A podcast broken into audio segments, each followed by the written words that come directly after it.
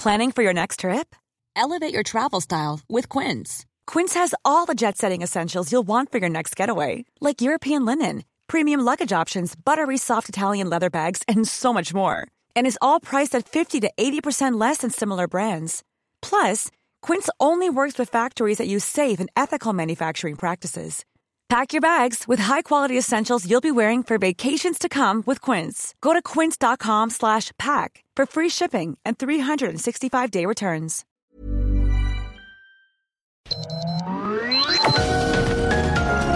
Heraldo Media Group presenta Sergio Sarmiento y Lupita Juárez. Información veraz y oportuna con un toque personal y humano.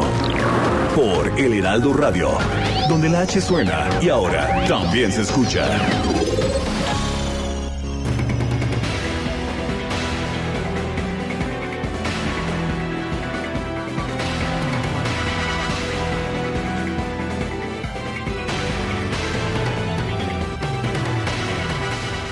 Cinco millones de mexicanos más en pobreza laboral, sí, mexicanos que a pesar de tener empleo, a pesar de tener actividad económica, viven en pobreza laboral. Este es el saldo del primer trimestre de este 2021 en comparación con el mismo periodo del 2020. Son cifras del Coneval, el Consejo Nacional de Evaluación de la Política de Desarrollo Social. Eh, hay, un, hay un incremento anual de 3.8 puntos para arrojar un número de 39.4% de personas que laboran pero viven en pobreza. Y bueno, pues eh, evidentemente la pandemia de COVID-19 es una de las razones de esta situación. El Coneval dio a conocer los resultados del índice de la tendencia laboral de la pobreza para el periodo enero-marzo del 2021. La población cuyos, ingresos no, no les permiten cubrir el costo de una canasta básica alimentaria aumentó de 45.1 a 50.1 millones de personas a lo largo de un año. La tercera parte de quienes se sumaron a esta condición viven, atención, en la Ciudad de México pues que es una de las ciudades más prósperas de todo nuestro país. Son las 7 de la mañana, 7 de la mañana con dos minutos. Hoy es miércoles 19 de mayo del 2021. Yo soy Sergio Sarmiento.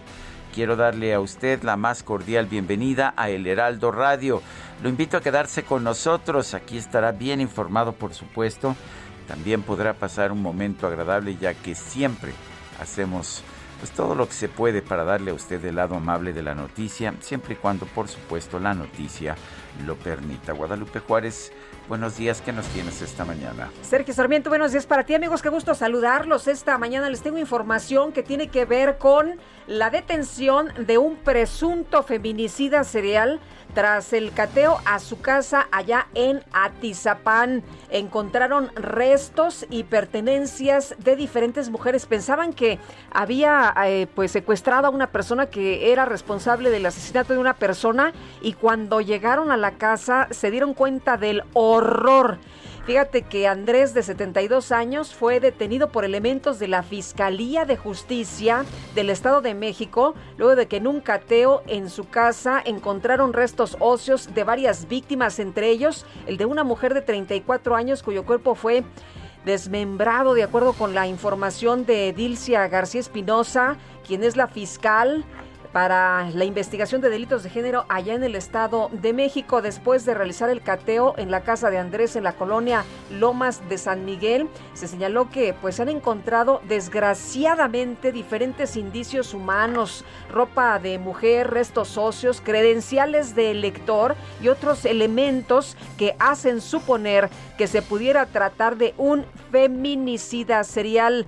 De acuerdo con algunas informaciones, los restos pertenecerían a diferentes mujeres. Se ha mencionado de entre pues 20 eh, y 30 mujeres. Hay quienes dan a conocer una cifra de eh, más de esos 70 personas. En fin, eh, la información que se da a conocer es que en el cateo participó la fiscal general para la investigación de delitos de género, elementos de coordinación general de servicios periciales, la Policía de Investigación y Ministerio Público de la Fiscalía de Feminicidios. La Fiscalía Mexiquense solicitó a un juez una orden de aprehensión en contra del probable feminicida, misma que fue cumplimentada, por lo que este señor fue trasladado al Centro Penitenciario y de Reinserción Social de Tlalnepantla, en Barrientos, donde se va a definir su situación jurídica. Bueno, y no solamente es Estados Unidos el único país desarrollado que exige que su vecino al sur, en este caso México, sea el policía fronterizo. España, España está teniendo pues una, un gran pleito diplomático con Marruecos. Eh, precisamente por una situación similar. Marruecos, eh, debido a un diferendo con España acerca del tratamiento del Frente Polisario en un terreno, en un territorio eh, reclamado por Marruecos, pero que, pero que no, no es aceptado así por España. Eh, ha permitido en los últimos días el ingreso masivo de miles de migrantes desde Marruecos hasta la ciudad, ah, la ciudad española que se encuentra enclavada ya en territorio de Marruecos de Ceuta. El presidente de España, Pedro Sánchez, viajó a Ceuta tras prometer restaurar el orden y adoptó un tono firme con, ah, pues, con Marruecos en el control del flujo migratorio. Dice, dice el gobierno español que ha convocado a la embajadora marroquí para comunicarle su disgusto y su rechazo a la entrada masiva de migrantes marroquíes en Ceuta. Le he recordado que el control de las fronteras ha sido y debe seguir siendo la corresponsabilidad de España y de Marruecos, es lo que señaló la ministra de Exteriores de España, Arancha González. Laya. En respuesta, Marruecos llamó a consultas a su embajadora en España, Karima Benyaich, quien volverá en breve a su país. Esto es lo que señaló el Ministerio de Asuntos Exteriores de Marruecos. El jefe del gobierno español, Pedro Sánchez, viajó a Ceuta para mostrar la determinación de su gobierno para restablecer el orden en la ciudad y las fronteras con la máxima celeridad, tal y como lo dijo en un discurso televisado de manera previa. Son las 7 de la mañana con 6 minutos.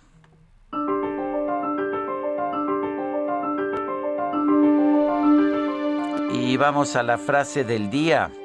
La buena legislación debe traer claridad, no confusión. Bill Haslam.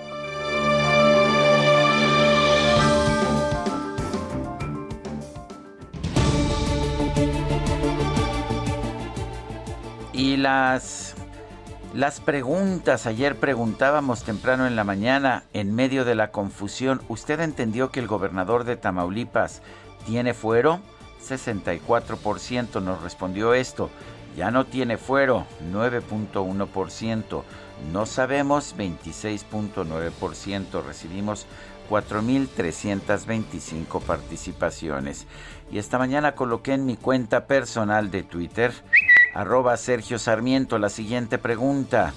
¿Piensa usted que el gobierno federal ha hecho un buen trabajo en la vacunación contra el COVID-19?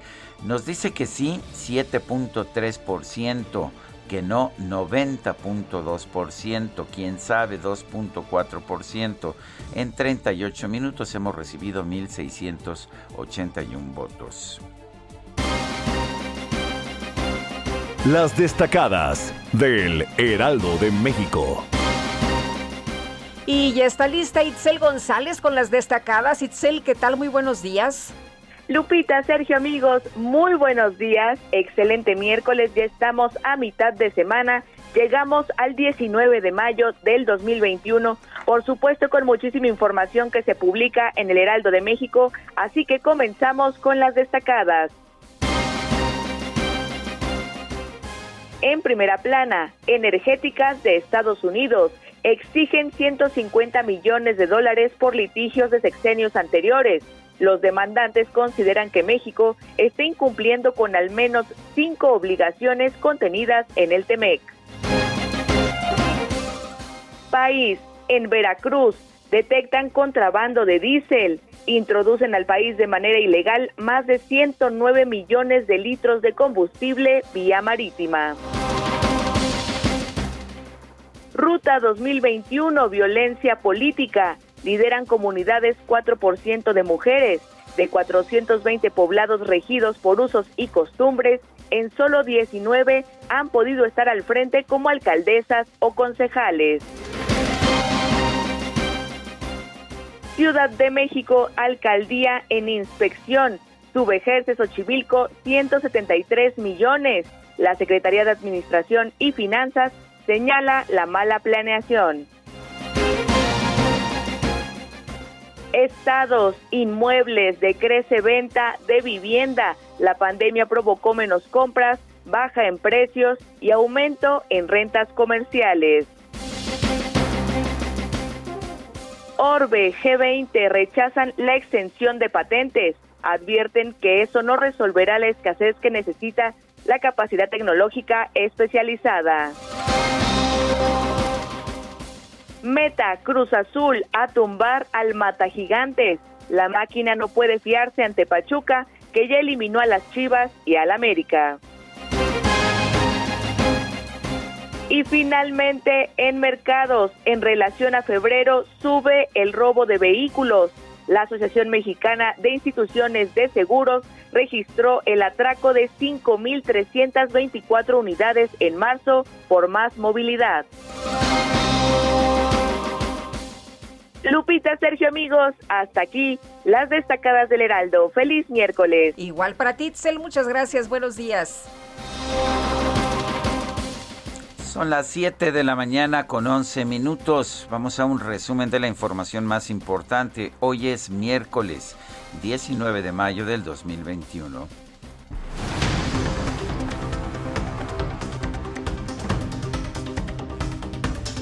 La unidad técnica de lo contencioso del INE se declaró incompetente para resolver las quejas presentadas por el PAN y el PRD en contra del presidente López Obrador por su presunta intervención en el proceso electoral de Nuevo León.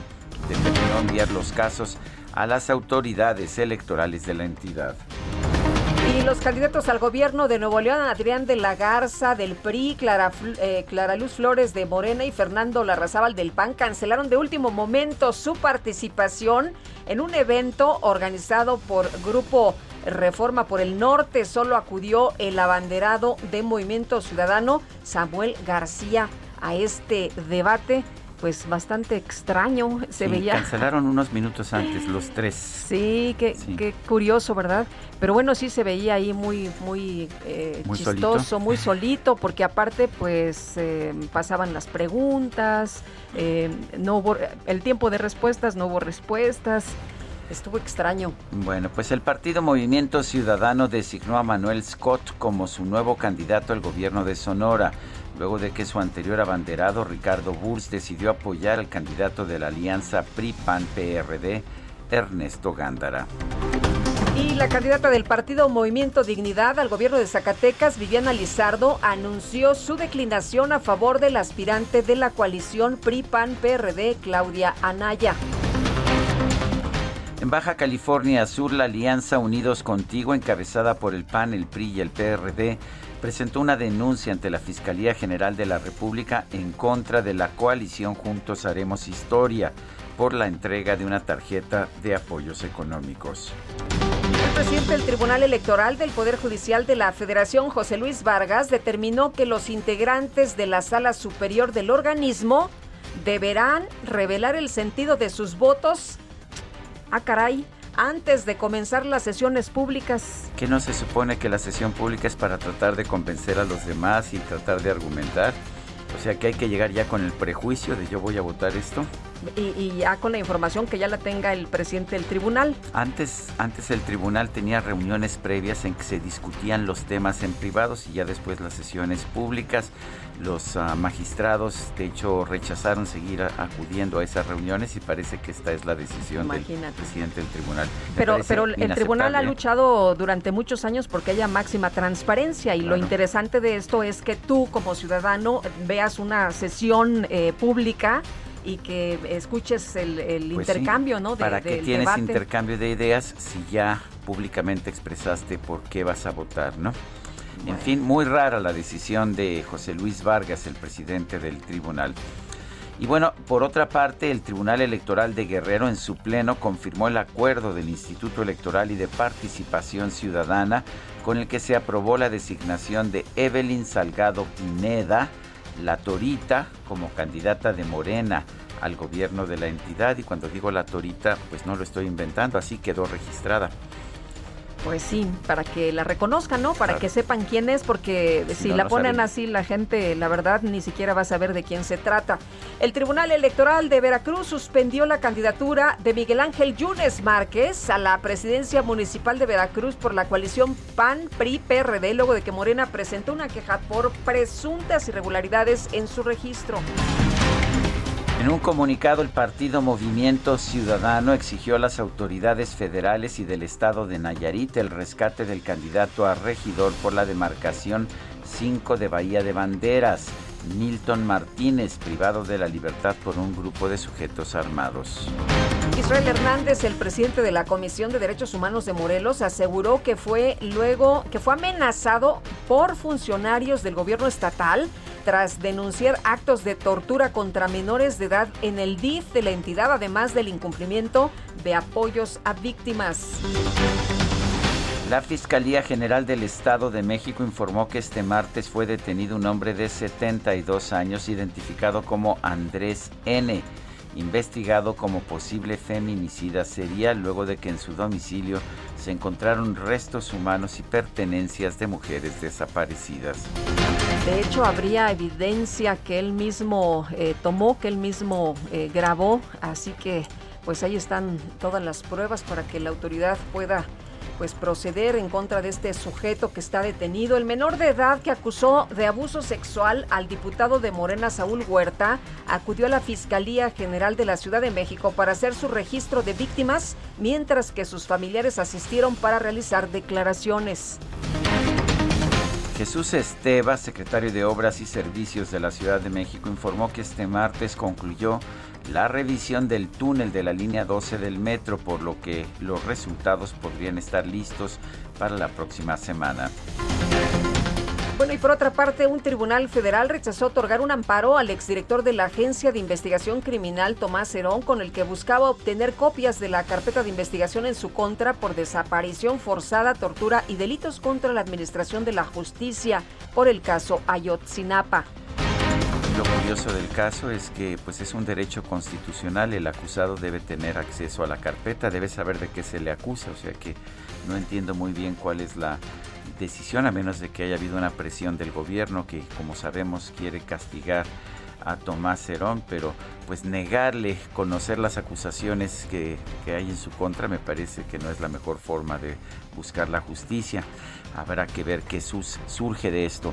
El coordinador del PAN en el Senado, Julen Rementería, exigió al gobierno federal que deje atrás el tema del desafuero del gobernador de Tamaulipas, Francisco García Cabeza de Vaca. Advirtió que si quieren seguir procesándolo tendrán que esperar hasta que concluya su gestión. Hoy señalamos y hacemos una solicitud, sí con respeto, pero por supuesto exigente, donde lo que queremos es que se deje de lado este asunto. Si se quiere seguir procesando al gobernador, lo tendrán que hacer, pero mientras el gobernador siga en el cargo y esto no dejará de, ser así hasta octubre del año que entra, no podrá ser precisamente reconvenido a través de esta resolución de la Cámara de Diputados Federales.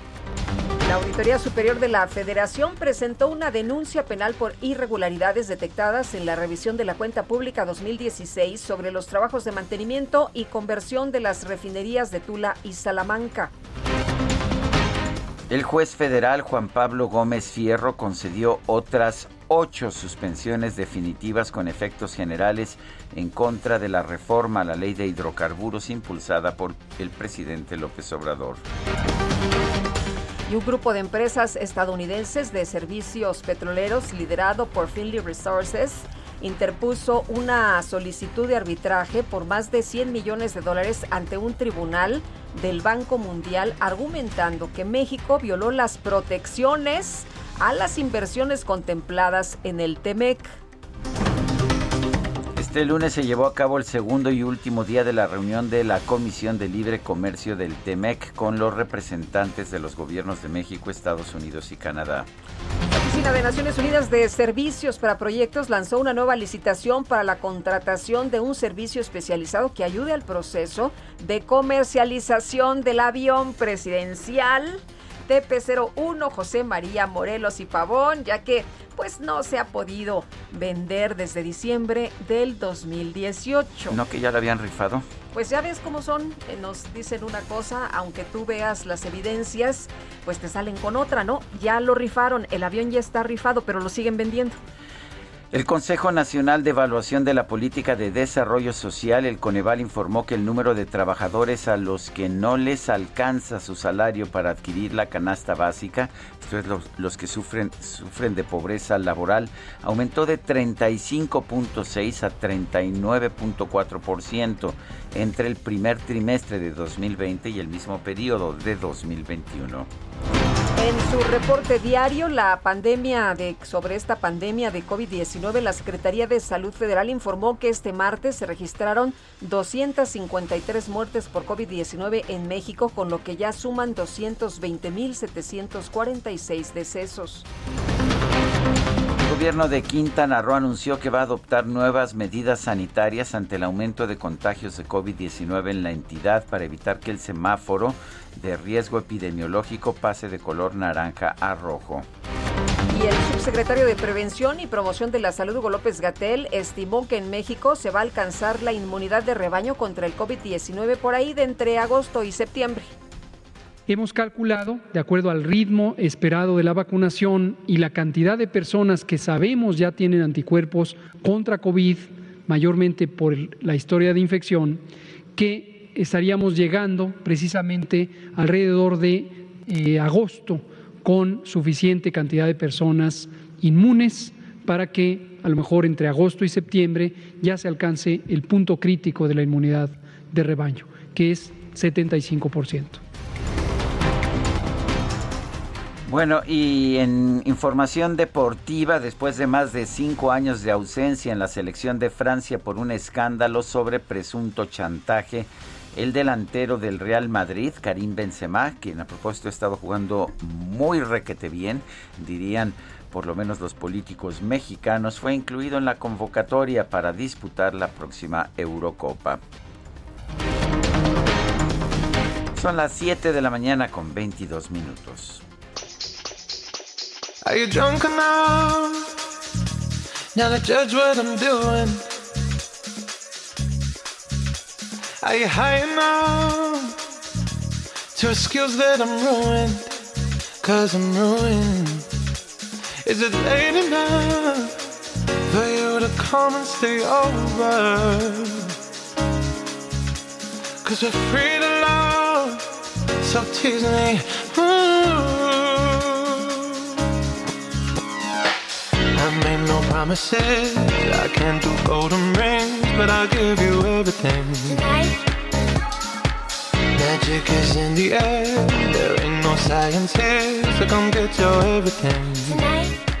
Fíjate Guadalupe que hoy cumple años el cantante inglés, compositor también Sam Smith, está cumpliendo 29 años, nació el 19 de mayo de 1992, ha tenido una carrera musical vertiginosa, un éxito extraordinario, tan extraordinario el éxito que incluso aquí en México, donde pues no habría por qué conocerlo, hubo todo un movimiento, yo diría que hasta fraudulento, exhibieron tarjetas de estas de, bienestar falsas. Que no es delito, ¿eh? No es ah, delito, solo son pues promesas, son promesas. Yo vi que había pues muchas promesas, todo para conseguir que Sam Smith apareciera en el connotado programa de Sergio y Lupita de las mañanas. Total que pues no hubo forma, ¿eh? No hubo forma, estaba todo muy bien organizado y Sam Smith fue electo. Esto que estamos escuchando es Promises, Promesas y Sam Smith canta acompañado de Calvin Harris. Me gusta mucho, pero sí coincido contigo, es una manipulación. Cuando pasan la lista, no sé si te has fijado, Sergio, ponen todos los nombres, pero en negritas, así, sobresaliendo el favorito. claro que sí. El que tiene el dedazo, el que no me digas que no es un proceso, no, no me digas que es como las encuestas de, de un partido que no, no sabes cuál es. ¿Nos regresamos, por favor? Es cierto, nos regresamos mejor, por favor, porque el DJ Kike está preocupado. Sí, nos desbalagamos un poquillo, hombre.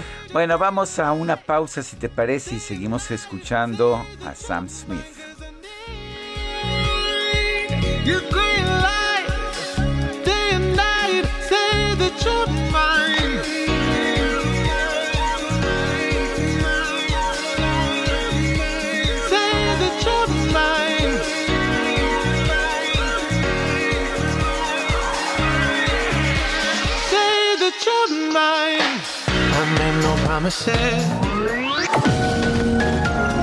Sergio Sarmiento y Lupita Juárez quieren conocer tu opinión, tus comentarios o simplemente envía un saludo para ser más cálida esta mañana.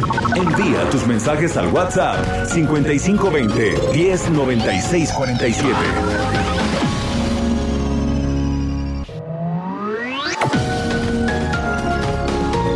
Continuamos con Sergio Sarmiento y Lupita Juárez por El Heraldo Radio.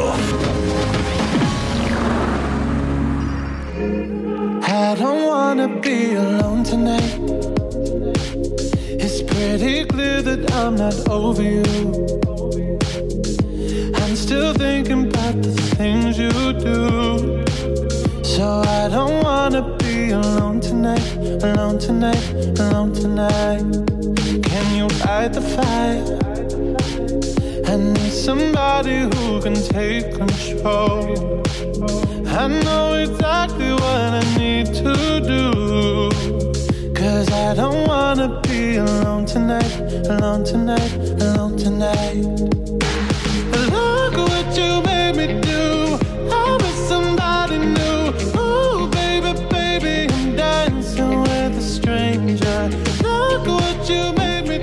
Sam Smith, nacido el 19 de mayo de 1992. Esto se llama Dancing with a Stranger y canta Norman y canta con él. Le queremos mandar una felicitación a la señora Teresa Vázquez Pérez. Eh, ya que todas las mañanas nos escucha, las, se informa con nosotros, pues escucha todas las noticias así con eh, aquí en Sergio Lupita. Dios nos bendiga, es lo que nos dice Roberto Vázquez, que es el, el hijo de la señora Teresa Vázquez Pérez, a quien estamos felicitándoles. Eh, íbamos a cantar las mañanas, pero cantamos medio feo, Sergio y yo, así que... Mejor no, ¿verdad? Mejor le mandamos un abrazo. El, el, canto lo lleva a Sam Smith en este programa, por lo menos el día de hoy. Dice Adolfo Díaz... Eh, soy, dice, vivo en la alcaldía Benito Juárez, anuncian nuevos grupos para vacunar de 50 a 59 y de 40 a 49 y aún no terminan con la segunda vacuna del grupo de 60 en adelante, del cual formó parte. ¿Podrían informar esto? También, también dice, recomiendo que hagan un recorrido de las líneas del metro y documenten debidamente el abandono de mantenimiento en que se encuentra este importante servicio de transporte. La evidencia es enorme. Bueno, y los eh, papás y la defensa legal del menor de 15 años que denunció por agresión sexual al diputado federal de Morena, Saúl Benjamín Huerta Corona, solicitaron a la Fiscalía General de Justicia de la Ciudad de México hacer la reconstrucción de hechos para fortalecer la investigación. De hecho, tengo entendido que estuvieron el día de ayer justamente ahí en la Fiscalía, pero vamos a preguntarle para que nos dé los detalles. María, quien es mamá de Ernesto, víctima de este diputado Saúl Huerta. ¿Qué tal, señora? Muy buenos días. Gracias por tomar nuestra llamada. No, gracias a ustedes. Muy buenos días. Sí, fuimos a este ampliar la declaración. Tuvimos un trato, pues muy bueno, la verdad. Gracias al licenciado este Francisco Trujillo, este nos dieron un trato muy bueno, muy humano. Diferente a lo que este, tuvieron la primera ocasión, diferente a que cuando fuimos con la fiscal este Isabel, la de delitos este sexuales, que nos discriminó, nos trató mal, nos humillaron. Y a fin de cuentas, eh, pues le siguen teniendo ahí a la fiscal y a lo mejor defendiéndola diciendo que pues fue un fue un mal rato o fue porque cambió de turno. Pero realmente ayer este nos trataron muy bien. Fue un trato diferente muy humano. No no será porque también ya el caso se hizo pues ah, muy notado en los medios de comunicación Fíjese que no había medios de comunicación. Al principio, cuando yo estuve, el 21, no había medios de comunicación. Nosotros habíamos llegado de Puebla. O sea, realmente no nos dieron una asesoría jurídica, no nos atendieron bien, eh, hubo maltratos, hubo discriminación, hubo humillaciones. Eso fue en el principio. Ya después optamos por hablar con los medios de comunicación por el maltrato y la discriminación que nos dieron. Eh, María, ¿cómo está eh, su hijo en estos momentos? ¿Cómo está Ernesto? ¿Ya lo veo un poquito mejor eh, que al principio con estos ataques de ansiedad, de pánico? ¿Sigue siendo tratado en el hospital psiquiátrico? Sí, sí sigue en el hospital psiquiátrico. Él lleva medicamento controlado.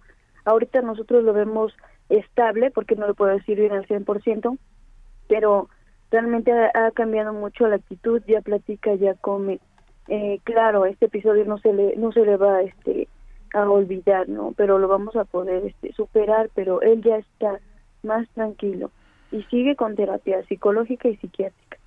¿Qué, le dicen, eh, pues qué le dicen las personas en la Fiscalía General de Justicia? ¿Cómo va la acusación? Recordemos que el, pues el presunto responsable aún goza de fuero. ¿Qué les, qué les dicen en ese sentido? Pues mire, eh, ellos ahorita lo, que buscan es que, que se le pueda quitar el fuero, porque pues realmente es una persona que pues tiene poder y, es diputado, pero si en caso que no se pudiera quitar o en caso que termine su fuero, pues yo creo que ya sería cuando cuando tengan que, que proceder. Realmente no sé muy bien en cuestiones legales, pero es lo único que, que he entendido. Eh, María, ¿qué, eh, ¿por qué quieren ustedes eh, la reconstrucción? Mire, pues se tiene que hacer porque a fin de cuentas es otra prueba más porque mi hijo estuvo en la Cámara de Diputados. Entonces yo creo que es una prueba importante. Bueno, yo creo que todas son unas pruebas importantes. Y estamos, este, sí, en la disposición de hacer cualquier prueba para que se vea, este, que, que nosotros no mentimos y queremos justicia. Bueno, pues entonces eh, están, ustedes van a continuar con el trámite mientras esperan que la Cámara de Diputados pues desafuere a, a, este diputado, ¿no es así? Sí, la verdad vamos a estar en espera y le pedimos al presidente y a la, a la jefa de gobierno que nos den este apoyo y que nos den seguridad. Eh, María, esto último me llama mucho la atención, que les den seguridad. Ustedes no han regresado a Puebla, ¿verdad? No han podido regresar a su casa. No, no, la, la casa ya está en venta. Nosotros no podemos regresar a, Puebla ni, a trabajar allá porque pues nos van a matar con tantas amenazas de que desistamos. Nos va a matar este señor. Nosotros tenemos miedo a que nos van a matar. Eh, ¿Qué, qué les han dicho? ¿Los eh, amenazan por teléfono? ¿Pasa gente ahí por su casa? que eh, También tengo entendido que han amenazado a su familia, a sus primos, a sus sobrinos. Sí, hasta mi licenciada también ya la han amenazado que desista. A nosotros, desgraciadamente, ha sido por teléfono. Son números desconocidos donde nos marcan que desistamos de la, de la denuncia porque nos van a matar. Entonces, es, es este es ilógico que yo regresara yo a Puebla. Él sabe dónde vivo, él, él, entró a la casa, él le dimos ubicación, él fue a dejar una despensa. Entonces regresar a Puebla no va a pasar. Bueno, pues es preocupante. ¿Ha presentado denuncia por estas amenazas? Apenas vamos a empezar porque apenas nos recibieron en la fiscalía. Muy bien, pues eh, eh, María, le agradecemos que haya tomado la llamada esta mañana, que haya platicado con nosotros y le pedimos que nos comparta información en caso de que usted eh, tenga pues más avances sobre, sobre este caso. Claro que sí, muchísimas gracias por su atención, por darnos el tiempo que se hace un poquito la voz y se haga justicia. Muchísimas gracias. Gracias a usted y también a Ernesto, saludos. Este martes, Movimiento Ciudadano nombró a un nuevo candidato al gobierno de Sonora después de que Ricardo Burs decidió apoyar al candidato del PRI, el PAN y el PRD, Ernesto Gándara. El nuevo candidato de Movimiento Ciudadano ya era candidato, pero para otro cargo es Manuel Scott y lo tenemos en la línea telefónica. Manuel Scott, buenos días, gracias por tomar nuestra llamada. Buenos días, Sergio. Un gusto saludarte a ti y a Lupita y es un placer para mí hablarle a tu, auditorio desde acá, desde Hermosillo, Sonora. Gracias, Manuel. Eh, en primer lugar, ¿qué tanto, pues, qué tanto afecta a la campaña el hecho de que se haya retirado Ricardo Burs de ella? Pues yo creo que es una este, decisión que tomó muy personal Ricardo, que se respeta, pero yo creo que Movimiento Ciudadano acá en Sonora está consolidado por los proyectos locales. Creemos que los cambios se hacen desde lo local y tenemos candidatos como David Figueroa en Hermosillo, como Demetrio Infantopoulos en Nogales, como Montespiña en San Luis, Río Colorado, que son candidatos que van a fortalecer el proyecto de Movimiento Ciudadano, que van a ganar sus ciudades y que creemos que eso nos va a convertir en la tercera vía para los sonorenses. Eh, Manuel, de aquí a, la elección, pues ya es un camino muy corto. ¿Qué se puede hacer?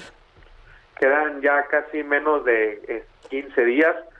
Yo creo que lo que nos queda claro que podemos hacer es comentarle a todos los a, a todos los los sonorenses que hay una tercera opción para Sonora.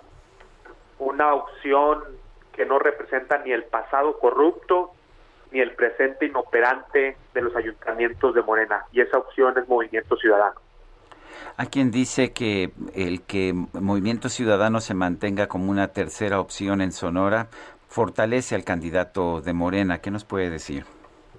Yo creo que nosotros estamos muy concentrados en hacer crecer a Movimiento Ciudadano, decirle a los sonorenses que vamos solos, que no vamos en ninguna alianza y que yo creo que a lo mejor ese es un falso dilema partiendo de que en proyectos como en Nuevo León vamos a ganar, en Campeche vamos a ganar la gobernatura y aquí en Sonora vamos a construir y consolidar proyectos locales en Cajeme, Hermosillo, Nogales, San Luis. Nosotros estamos concentrados en crecer y en crear una tercera, una tercera vía para Sonora.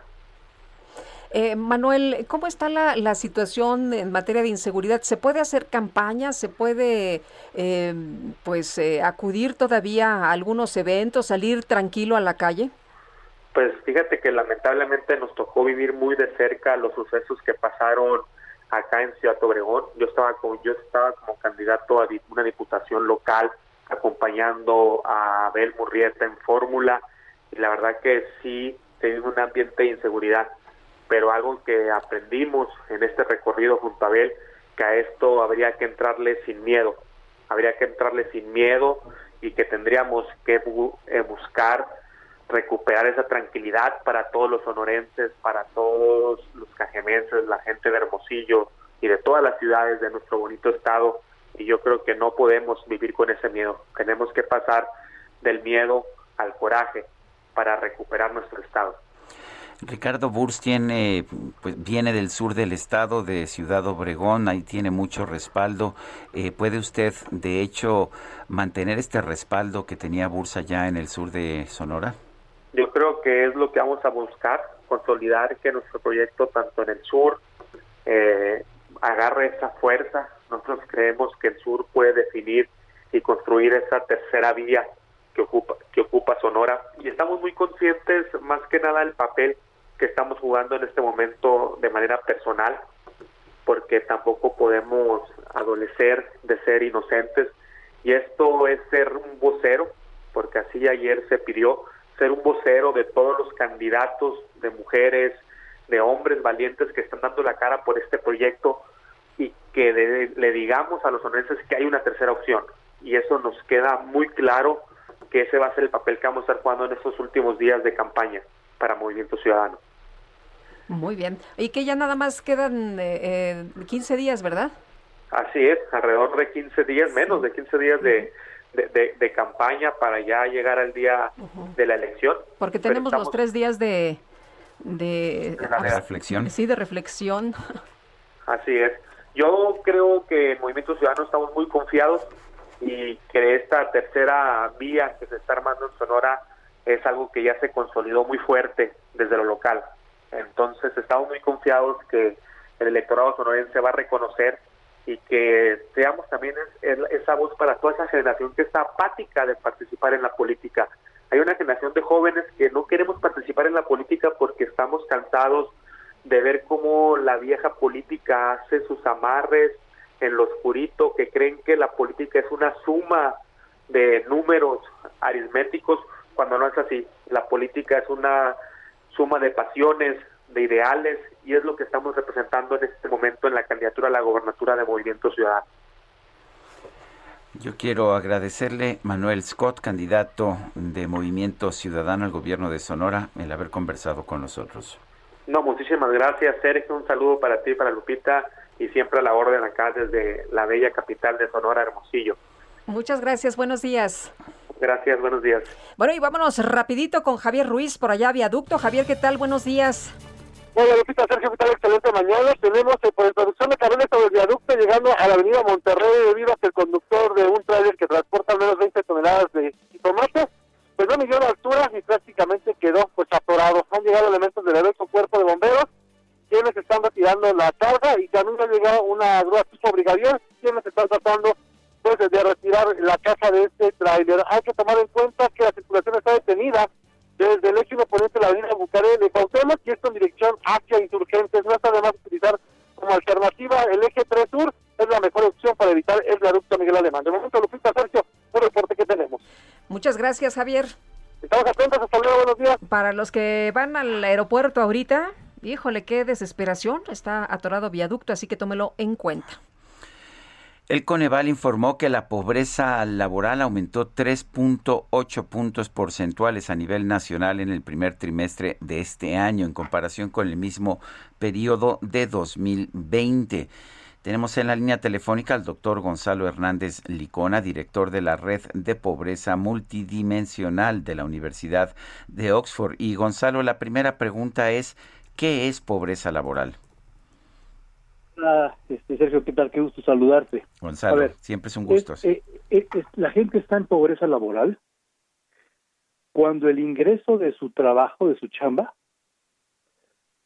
no le alcanza para comprar eh, una canasta alimentaria, ¿no? Es decir, si la canasta alimentaria cuesta 1.500 pesos, la gente en esa familia por persona gana menos de ese nivel menos de ese monto. O sea, son personas, son familias que con el ingreso de su chamba no les alcanzaría para comprar una canasta alimentaria para toda la familia. Esa es pobreza laboral. Eh, Gonzalo, se nos dijo mucho, se nos eh, hasta el cansancio se ha repetido incluso desde las mañaneras por parte del presidente Andrés Manuel López Obrador que íbamos a tener menos pobreza, que ellos sí sabían que no eran como los eh, otros, eran diferentes y que íbamos a tener una situación diferente. ¿Tú qué es lo que estás viendo? Lo contrario, ¿no? es decir, obviamente 2020, Lupita, fue un año particular para el mundo, no solamente para México. En, en todos lados del, mundo le pegó la pandemia a las fuentes de trabajo, a los empleos, ¿no? Pero en México y en América Latina el efecto fue fue muy muy importante, o sea, en un año aumentó la pobreza laboral en alrededor de 5.1 millones de personas. Es decir, aumentó la pobreza laboral en 11.4% de la en, la población. Por lo tanto, pues sí, lo que estamos viendo son dos cosas. Un efecto de la crisis que pega eh, y al mismo tiempo, Lupita, un gobierno que no tuvo los reflejos de actuar a tiempo y tratar, si no de evitar, de aminorar este problema. ¿Había forma de hacerlo? ¿Qué han hecho otros países del mundo? ¿Han tenido más éxitos? Mira, eh, por ejemplo, Brasil en el año en el, año pasado tuvo la capacidad de dar un ingreso importante a la población en pobreza adicional a los que ya se daban.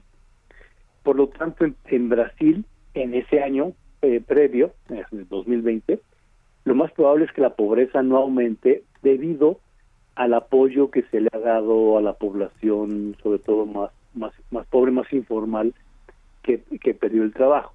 En México no hicimos prácticamente nada. O sea, en, México, de hecho, en México hubo una un, ejercicio de austeridad eh, increíble para un año de, pandemia y crisis, en donde en un año como esos pues vale la pena romper el cochinito. Y por lo tanto se perdieron eh, empleos, se perdió trabajo. Eh, el peor año que fue abril eh, perdimos en el segundo trimestre de 2020 20.5 eh, millones de personas más en pobreza en, solamente en un trimestre, ¿no? O sea, aumentó 20.5 millones de personas la pobreza. Eh, de un año ya fue 5 millones de personas, pero eso lo que te impacta, lo que te dice Sergio, es 2020 fue un pésimo año para el trabajo en México. Eh, Gonzalo, siempre eh, que se justifique el gobierno por esta situación en la que nos encontramos es eh, precisamente el tema de la pandemia. Em, tú nos dices que pudieron haber hecho muchísimas otras cosas.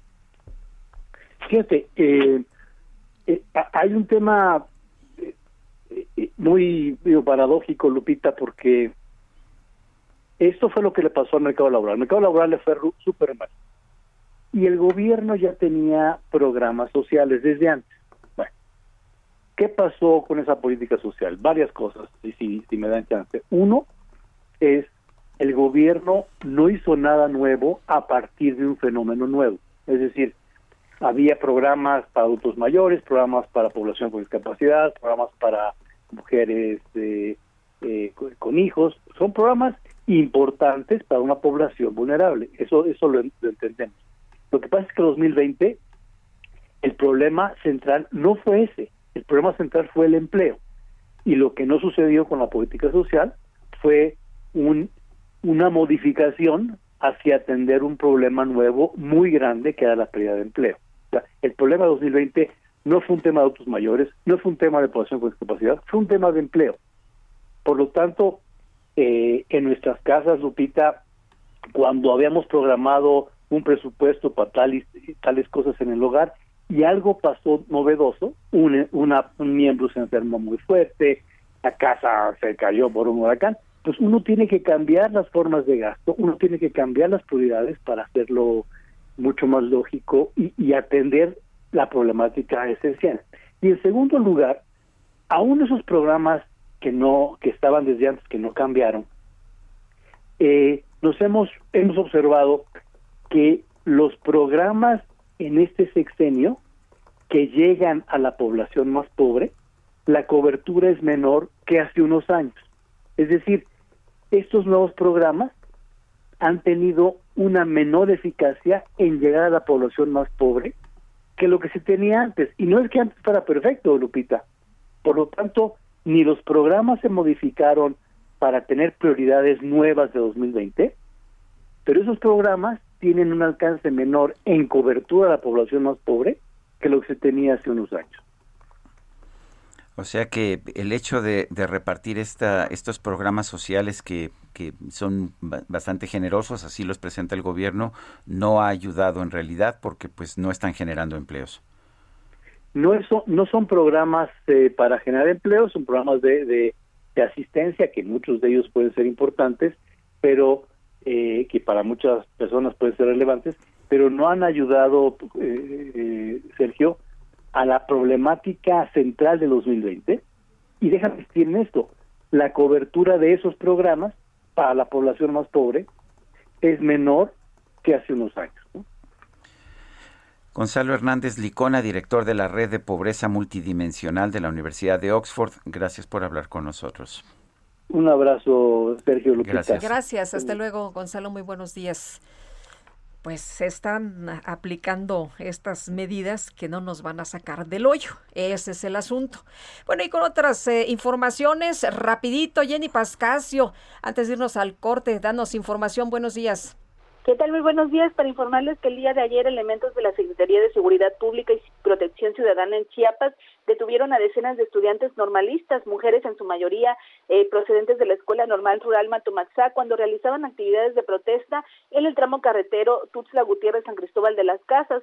Los estudiantes dijeron que realizaban acciones de volanteo cuando fueron agredidos con gas lacrimógeno, aunque no proporcionaron un número exacto, dijeron que tener una lista de 250 normalistas que no regresaron de la actividad, además de cuatro personas desplazadas que también estaban participando y fueron detenidas.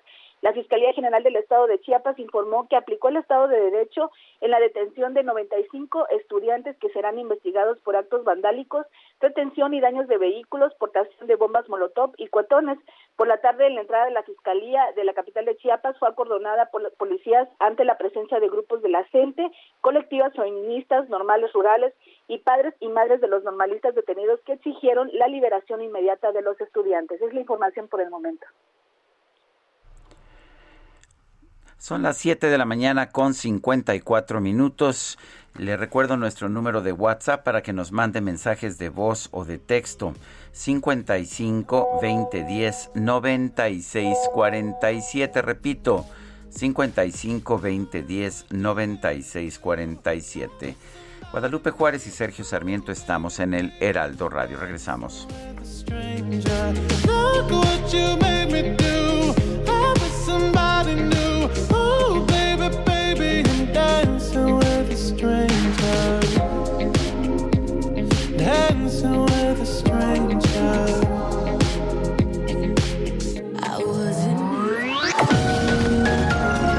Sergio Sarmiento y Lupita Juárez quieren conocer tu opinión, tus comentarios o simplemente envía un saludo para ser más cálida esta mañana. Envía tus mensajes al WhatsApp 5520 109647.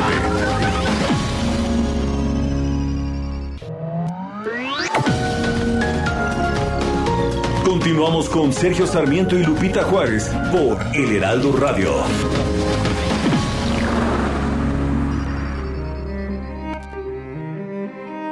Cuéntanos de Paseo de la Reforma. Bueno, eh, el Paseo de la Reforma, cuando yo llegué a México a los 10 años, viví en la calle de Berlín, en un castillito de torreones, que lo, destruyeron para hacerlo estacionamiento, y todas esas calles de Liverpool, eh, todas esas calles de Praga, que eran muy bonitas, toda esa colonia pues eran parte del Paseo de la Reforma. La escritora, periodista y activista mexicana Elena Poniatowska nació un 19 de mayo de 1932 en París, Francia. En 1953 comenzó su carrera periodística y se interesó por cuestiones sociales y por el papel de la mujer mexicana. Sus entrevistas a autores mexicanos y extranjeros alcanzaron un gran éxito y más tarde algunas de ellas se publicaron en los libros Palabras Cruzadas y Todo México. El reconocimiento internacional llegó con sus libros de testimonios Hasta no verte Jesús mío y La noche de Tlatelolco. Este último acerca de la matanza del 2 de octubre de 1968 en la Plaza de las Tres Culturas. A partir del 2007, el gobierno de la Ciudad de México, a través de la Secretaría de Cultura, instauró el Premio Iberoamericano de Novela Elena Poniatowska. En 2011 se creó la Fundación Elena Poniatowska con los objetivos de organizar, difundir y preservar el archivo histórico de la escritora y su familia, apoyar a los grupos sociales que ha retratado en su obra y promover el debate público sobre la cultura mexicana. En 2013 recibió el premio Cervantes y es la primera escritora mexicana en obtenerlo y la cuarta mujer en los 38 años de historia de este premio. En 2017 participó en el doblaje al español de la película animada de Disney Pixar, Coco. Elena. Dándole voz a Socorro Coco Rivera. ¿Qué tienes, mi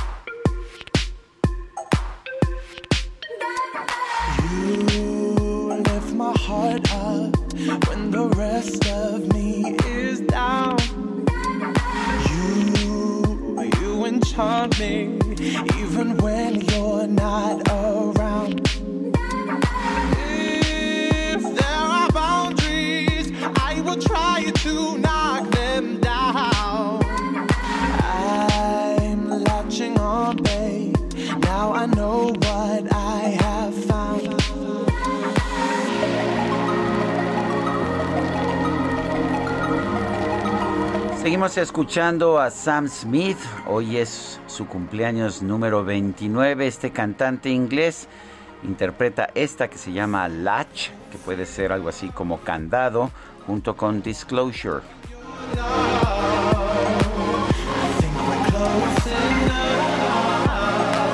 más mensajes esta mañana. Buen día. La fecha no ha salido el INE a mostrar el modelo de boleta de sufragio ni a ejemplificar cómo se debe votar. Si tengo que marcar las tres casillas en caso de coalición o con una es suficiente y cuando es un voto nulo. Muchas gracias. El INE está constantemente dando información. Ya la ha este dado a conocer y ya nos dijo que usted puede votar por un solo candidato y con eso es suficiente para toda la coalición o por los distintos partidos de la coalición, siempre y cuando no mezcle coaliciones. Sí lo puede hacer. Pero sí, la información ya la ha dado a conocer. El y si usted tiene algún alguna inquietud y si necesita más información a través de la cuenta del INE se está constantemente dando el reporte y me parece que van a dar a conocer en breve una aplicación para resolver todas las dudas de la ciudadanía. Así que hay que estar muy atentos y también en las cuentas de los consejeros, si usted tiene alguna duda, le puede preguntar directamente a los consejeros del Instituto Nacional Electoral. Nos dice Carlos Hurtado la duda que expresaba eh, esta persona en pues en las, en las ah, participaciones del público anteriores acerca de la segunda vacuna para los de más de 60 la tenemos muchos.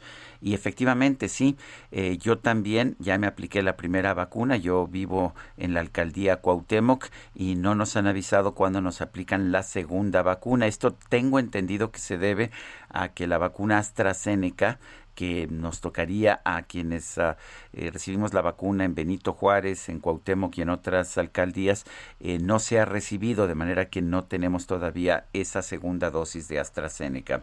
Bueno, y bueno, la, en Coajimalpa también le tocó AstraZeneca. Em, Pero ya, ya se aplicaron las dos en Coajimalpa, no, no, todavía eh, no. no bueno, para algunas personas eh, de, de, las eh, de 60 para arriba, ah, sí, sí, pero de 60 para arriba ni en Cuauhtémoc ni en Benito Juárez se ha aplicado. Faltan, todavía faltan. La gente está muy confundida porque en unas delegaciones ya se aplicó a un sector, a otras pero tengo entendido que es por el número de, de, el número de vacunas que se van recibiendo. Tengo entendido también que en el caso de la AstraZeneca se plantea que una distancia de dos a tres meses entre la primera y la segunda dosis es, es correcta, no hay razones para preocuparse. Pero en fin, son las 8 de la mañana con seis minutos. Nueva ruta a Bogotá saliendo de Ciudad de México. Vuela desde 42 dólares. Viva Aerobús. El pronóstico del tiempo. Sergio Sarmiento y Lupita Juárez. Mónica Jiménez, meteoróloga del Servicio Meteorológico Nacional de la Conagua, ¿cómo vamos a estar en materia de clima? Sergio Lupita Auditorio, gusto en saludarlos. Hoy hay tiempo severo en el noreste de México. Hay una amplia área de tormentas sobre esta región y es generada por una línea seca sobre Coahuila que en interacción con fuerte inestabilidad atmosférica superior ocasiona lluvias puntuales intensas con descargas eléctricas y granizadas además de fuertes ráfagas de viento de 60 a 70 kilómetros por hora y la probabilidad de formación de tornados en el norte de los estados de Coahuila, Nuevo León y Tamaulipas.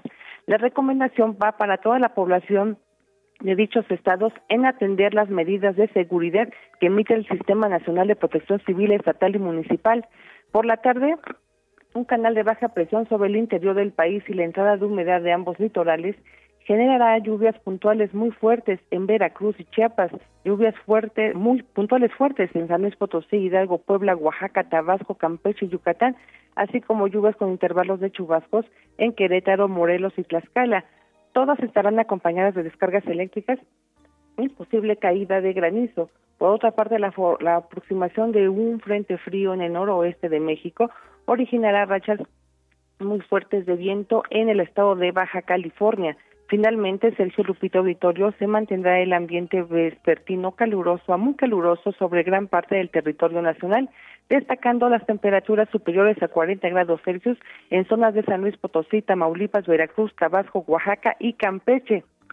Particularmente en el Valle de México, la mañana es fresca, con cielo despejado y bruma. Por la tarde habrá incremento de nublados con baja probabilidad de lluvias aisladas en la Ciudad de México y el Estado de México, que podrían estar acompañadas de descargas eléctricas.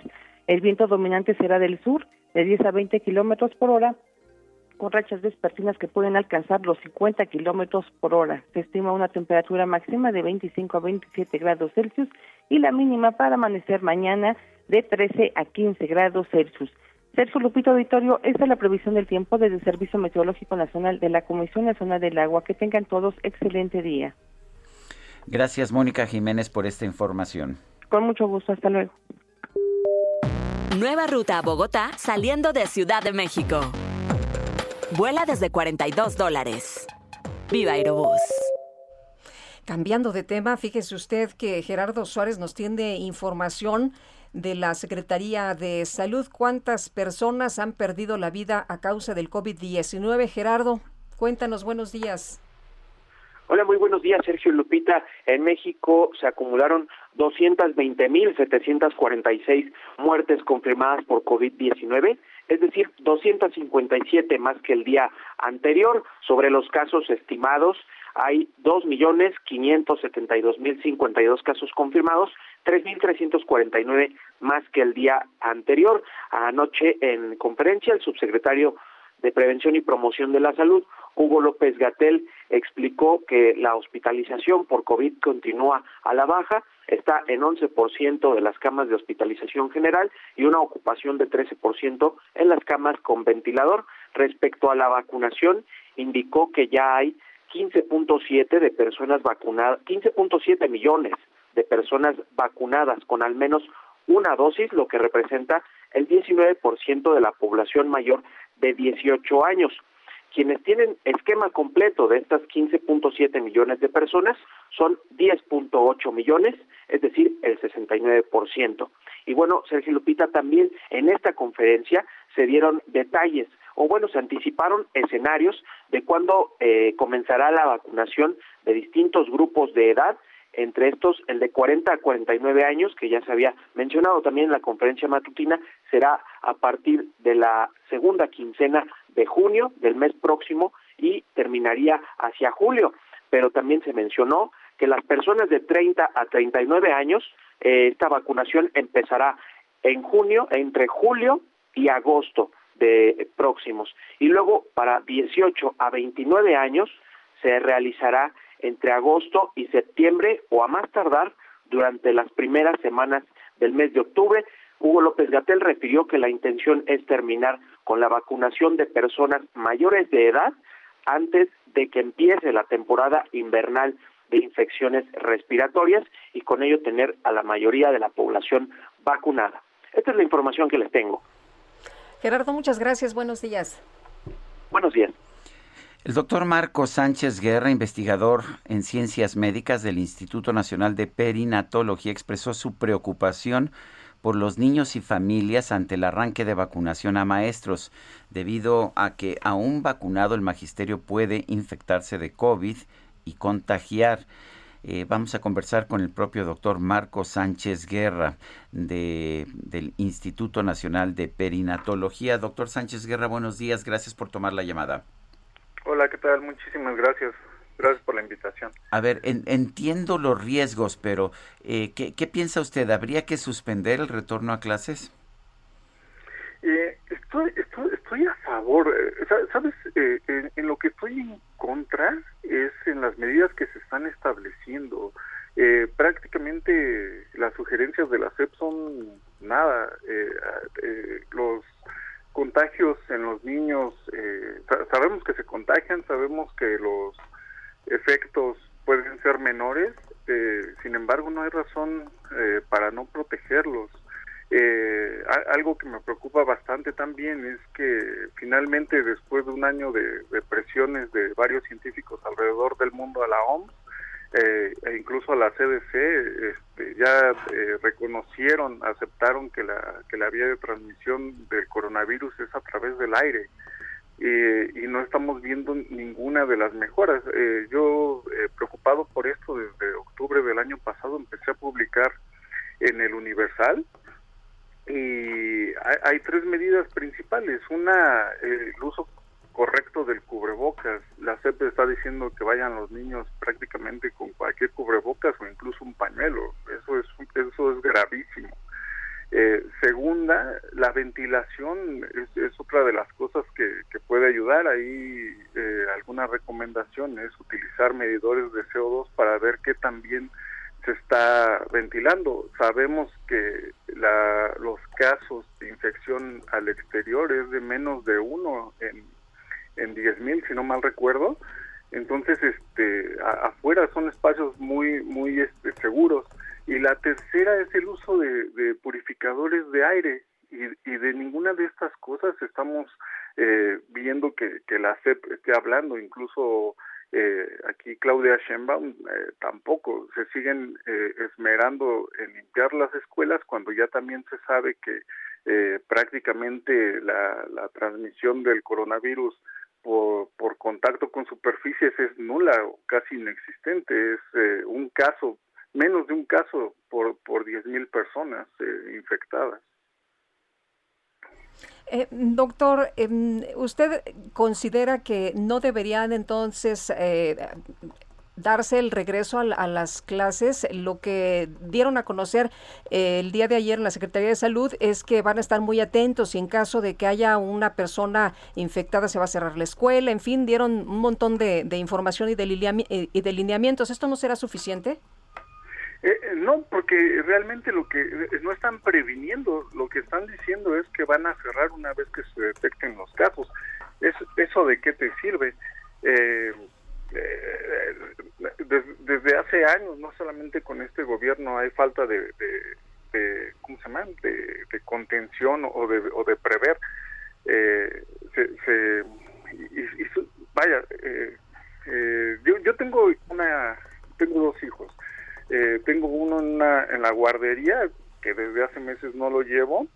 Eh, hablé con los directivos eh, y, no hicieron hacer ningún cambio. también esto, porque si la, si la CEP no lo sugiere, entonces no van a hacer cambios. Entonces sí, definitivamente no estoy a favor de que regresen los niños si no se establecen medidas de, de precaución. Eh, eh, ese es el punto. El, eh, ahorita estamos viendo que hay una disminución de los casos en México, aunque ya también sabemos que en Quintana Roo van a la, a la alza, en Tabasco también y en Chihuahua, si no mal recuerdo. Este, habíamos pronosticado que después de las vacaciones de Semana Santa habría un repunte, afortunadamente no lo hubo, parece ser que tiene que ver con con la inmunidad de rebaño de tanta gente que, que se infectó y, que como consecuencia incluso murieron. Eh, pero esto no se ha terminado, ¿eh? esa es otra de las cosas que, que me preocupan, eh, que pareciera que nos estamos confiando y, podríamos regresar a, un nivel catastrófico. En Manaos este, sucedió el, el año pasado, tuvieron siete meses más o menos como de baja de casos, eh, no muertes, se relajan las medidas y de repente en enero las hospitalizaciones crecen 600%. Entonces, eh, yo creo que no hay ningún motivo para no establecer ciertas medidas o incluso también en Twitter lo puse. Eh, las autoridades pareciera que, que no están eh, actualizadas. Eh, ahora que la OMS reconoció que, que la principal transmisión del COVID es a través del aire en lugares mal ventilados, ¿por qué no lo están haciendo del, conocimiento de toda la gente? Eh, o, por qué lo esconden en caso de que lo sepan? Bueno, entonces el problema no es el regreso a clases, sino las medidas sanitarias que se están aplicando para este regreso a clases, si entiendo bien, ¿verdad? Sí, definitivamente, aunque también la, la otra, este, estamos a, seis semanas eh, más o menos de que termine el ciclo escolar, entonces eh, tampoco le veo mucho sentido regresar, eh, no creo que se vaya a salvar ¿El, año? el año escolar, que haber alguna alguna mejora. Y lo que sí podríamos hacer si no se establecen estas medidas de contención es volver a, regresar en la Ciudad de México o en otros lugares este, a, a, una mayor eh, casos, vaya.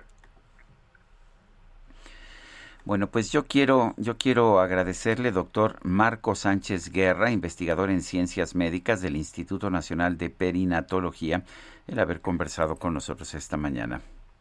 Al contrario, un saludo para todos. Gracias, gracias, doctor. Muy buenos días. Oye, me acaban de mandar información de la pregunta que hacía una persona al auditorio sobre el tema de las segundas dosis para personas de 60 y más. Esta persona que nos eh, comentaba que ya se está aplicando a, gente más joven y que todavía no concluyen con adultos mayores. Eh, lo que está diciendo la autoridad es que se van a aplicar en cuanto se tengan las dosis. Benito Juárez se vacunó con AstraZeneca, entonces estamos en espera. Es importante que la gente sepa que estamos en tiempo para aplicar la segunda vacuna. De hecho, a mí cuando me aplicaron mi vacuna me dijeron que podía ser hasta 58 días. Pues 58 días estamos hablando de dos meses, son ocho semanas después de la primera aplicación. Y bueno, pues yo creo que hay que esperar también. Ayer estaba yo conversando del tema con un especialista que me decía que eh, en el caso de AstraZeneca está comprobado que puede uno aplicarse la vacuna, digamos, tres meses después. Funciona como un booster, no hay absolutamente ningún problema. Y la primera dosis sí otorga una, una protección bastante significativa. Sí. Y bueno, esto no significa que no tenemos que estar a sana distancia ni quitarnos el cubrebocas. Así tenemos que, seguirnos cuidando, por supuesto. Hay que seguirle. Pero sí es importante señalar que si, si lo que se trata es que nos apliquen la misma vacuna que nos aplicaron en la primera dosis, pues es importante esperar a que lleguen. Y la verdad es que en este sentido México tiene un un mayor índice de vacunación que muchos países pobres del mundo. Si le echamos un vistazo a Latinoamérica, Centroamérica en particular, eh, la situación es muy complicada, con excepción de Chile, donde el gobierno sí eh, logró, de hecho, eh, comprar vacunas en abundancia del gobierno de China, pero fuera de Chile el, el problema es bastante significativo en el resto de América Latina. Aquí tenemos una aplicación de prácticamente 16 millones hasta este momento. Y bueno, le reitero, estamos en tiempo para aplicar la segunda dosis, sobre todo a los que se pusieron la primera de AstraZeneca, para que no tengan eh, preocupación o angustia. Bueno, y en otros, eh, en otros temas, en otras notas, fíjese usted que Andrés N. fue detenido por elementos de la Fiscalía General de Justicia del Estado de México, luego de que en un cateo a su casa encontraron restos óseos de varias, de varias víctimas, entre ellos una mujer de 34 años. Y José Ríos, nos tienes toda la información, te escuchamos, adelante.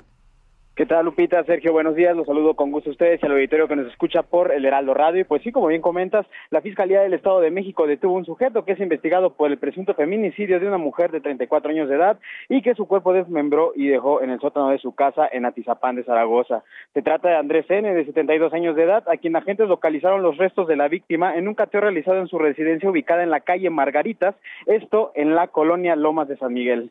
La fiscal en delitos de género, Dilcia García, detalló que entre los objetos localizados en el punto se encuentran también diversos restos óseos, identificaciones eh, oficiales de mujeres, así como libretas con varios nombres, cassettes de video y maquillaje. Por esa situación, la fiscal especializada explicó que los elementos hacen suponer que pudiese ser un feminicida serial, por lo que la corporación seguirá compilando los posibles datos de prueba para efecto de iniciar las carpetas de investigación correspondientes. Por lo mientras, compañeros, pues este sujeto fue trasladado al penal de Tlanepantla para definir su situación jurídica. Ese es el informe que les tengo. Oye, José, y aquí lo, lo más eh, duro fue encontrar que este sujeto sí era responsable del secuestro y asesinato de una mujer y después descubrir que podría haber pues atacado y asesinado a más. Es correcto, lamentablemente pues es lo que se, está averiguando en estos momentos y bueno pues eh, eh, lamentablemente también se han localizado pues otros indicios que pues demuestran que esto puede pues seguir otra otra otro lamentable caso de lo que ha seguido pues se ha suscitado mejor dicho en el Estado de México con estos feminicidas cereales. Recordemos el caso de Toluca de Catepec y pues bueno lamentablemente pese a la pandemia pese a todo el panorama que existe actualmente pues otra situación triste como es el caso de los feminicidios en el Estado de México pues aún sigue latente. Bueno muchas gracias José seguimos pendientes buenos días seguimos atentos Allá en Jalisco, la Fiscalía General del Estado informó que fue cateada la casa donde estuvieron los hermanos González Moreno antes de su asesinato. Mayeli Mariscal, cuéntanos adelante. Sergio Lupita, todo el auditorio. Así es, el fiscal Gerardo Solís Gómez confirmó que esta casa que se ubica en la colonia monumental, justo en el municipio de Guadalajara, pudo ser eh, el primer lugar en donde se llevaron a estos hermanos González Moreno, eh, quien fueron plagiados el pasado 7 de mayo, fueron sustraídos de su vivienda y posteriormente el 9 de mayo pues fueron encontrados sin vida. En esta casa que se cateó, eh, confirmó el fiscal que pudo haber sido un inmueble en donde se utilizaba como casa de seguridad, esto eh, debido pues a lo que encontraron los objetos y el mobiliario que se encontró en su interior, entre algunos indicios que se recabaran y que ya están siendo analizados por peritos del Instituto Jalisciense de Ciencias Forenses, se encuentran cuchillos, tablas, unos lentes, algunos documentos, prendas de vestir, entre otros indicios. Y bueno, como avance de esta investigación, recordar que también ya se localizó otro vehículo en el cual en su interior se encontraron al menos cuatro chalecos tácticos y otros eh, tipos de objetos. Hasta estos momentos esos son los avances en esta investigación. Mayeli Mariscal, gracias por este reporte. Excelente día para todos. Son las 8 con 24 minutos. Nuestro número para WhatsApp 55 2010 96 47.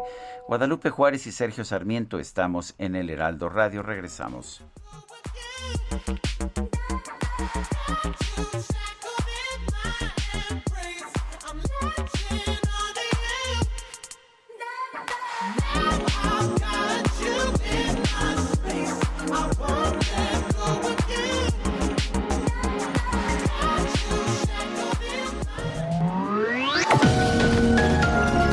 Sergio Sarmiento y Lupita Juárez quieren conocer tu opinión, tus comentarios o simplemente envía un saludo para ser más cálida esta mañana. Envía tus mensajes al WhatsApp 5520 109647.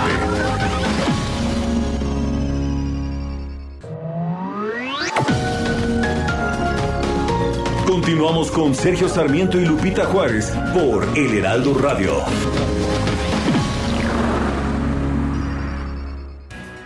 Jaque Mate con Sergio Sarmiento.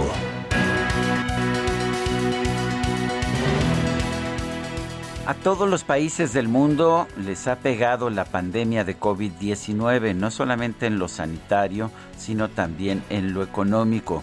El presidente Andrés Manuel López Obrador ha dicho, sin embargo, que México es un ejemplo para el mundo, tanto en la parte sanitaria como en la parte económica, pero no, cada vez que salen las cifras, nuevas cifras sobre el desempeño en lo sanitario, en lo económico, resulta que México se está quedando rezagado. En el tema de la pobreza laboral estamos viendo de hecho un retroceso muy importante en el primer trimestre del 2021. Vemos un incremento en el índice de pobreza laboral, que es la pobreza que tienen aquellas personas que trabajan, que tienen un ingreso pero que no les alcanza este dinero para comprar una canasta alimentaria bueno, pues las personas que viven en pobreza laboral han subido del 35.6% al 39.4% de quienes trabajan. Esto es una situación muy complicada. Estamos viendo que se han perdido 2.1 millones de puestos de ocupación económica entre el primer trimestre del 2020 y el primer trimestre del 2021. Y esta es una razón muy importante de que esté aumentando la pobreza en general en nuestro país. Simplemente no estamos creando nuevos empleos. Esto debería preocuparnos. Las dádivas que da el gobierno de la República a adultos mayores, a personas en el programa Sembrando Vidas, a distintos grupos de la sociedad, no están generando empleos. Y la razón por la que la gente está sufriendo es porque no hay empleos. Me parece que el gobierno de la República debe echarle un vistazo a la situación que están creando sus políticas públicas, porque finalmente este es un gobierno que nos dijo que iba a tener en mente primero a los pobres, pero lo único que ha logrado hasta este momento es incrementar el número de pobres. Yo soy Sergio Sarmiento y lo invito a reflexionar.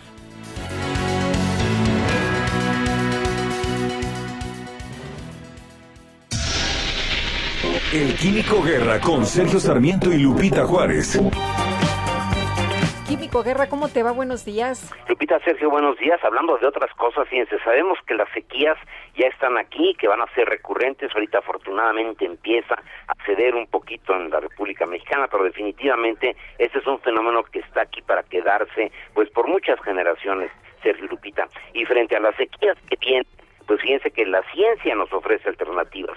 Científicos de la Universidad de California en Riverside acaban de descubrir datos genéticos que le ayudan a cultivos como los tomates, los jitomates, el arroz, a sobrevivir periodos de sequía más largos y más intensos.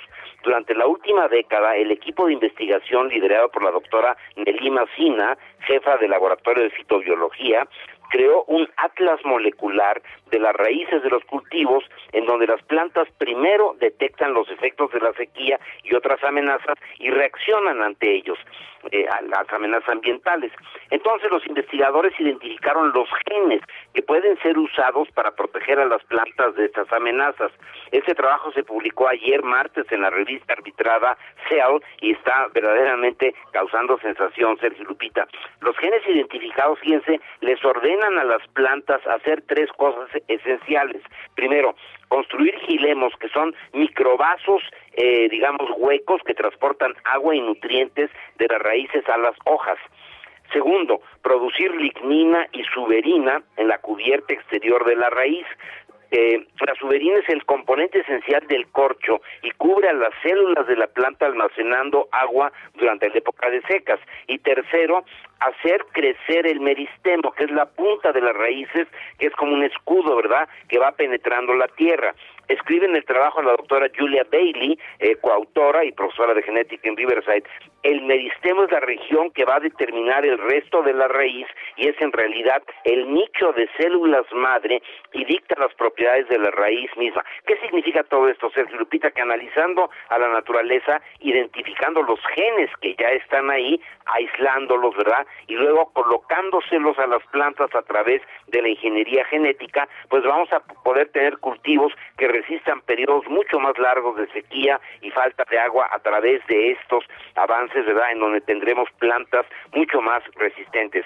Países que no le apuestan a la ciencia, sino a las ocurrencias, pues se van a quedar con hambre, mientras otros van a poder producir en estas sequías que vienen, Sergio Lupita.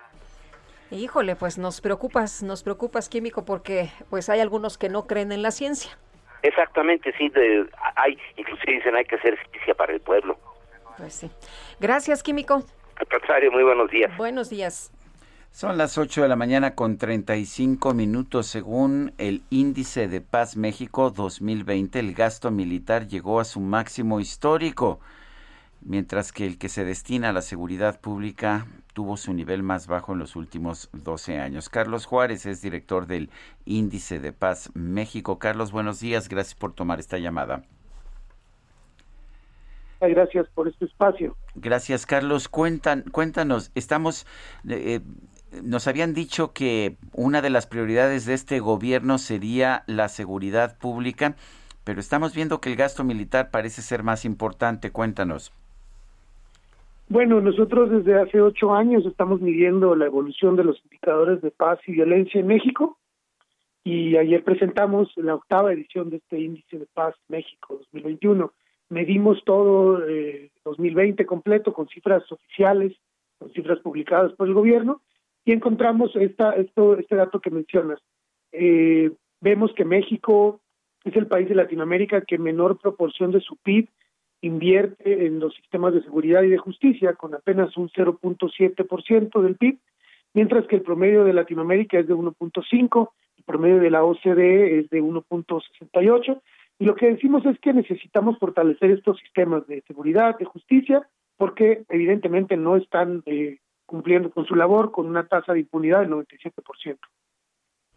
Eh, Carlos, eh, ¿qué tan eh, preocupante es que se baje el gasto destinado a seguridad pública y que se suba a lo militar, que ahí sí tengamos un máximo histórico?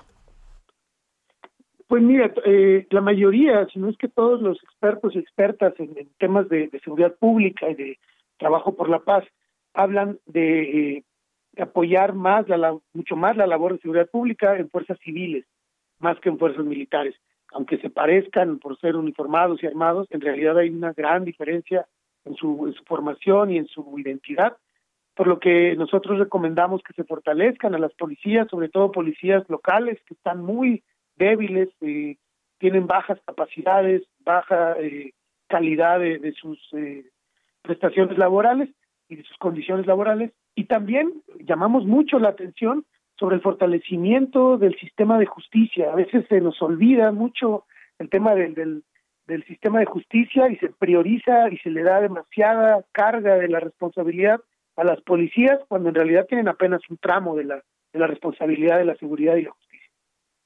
Eh, Carlos, ¿no, ¿no podrá ser este aumento de gasto militar en parte gasto encubierto en seguridad pública? Porque estamos viendo que a los soldados los han puesto a trabajar de policías. ¿No estaríamos viendo una situación así en que sí está subiendo el gasto en seguridad, pero encubierto en gasto militar?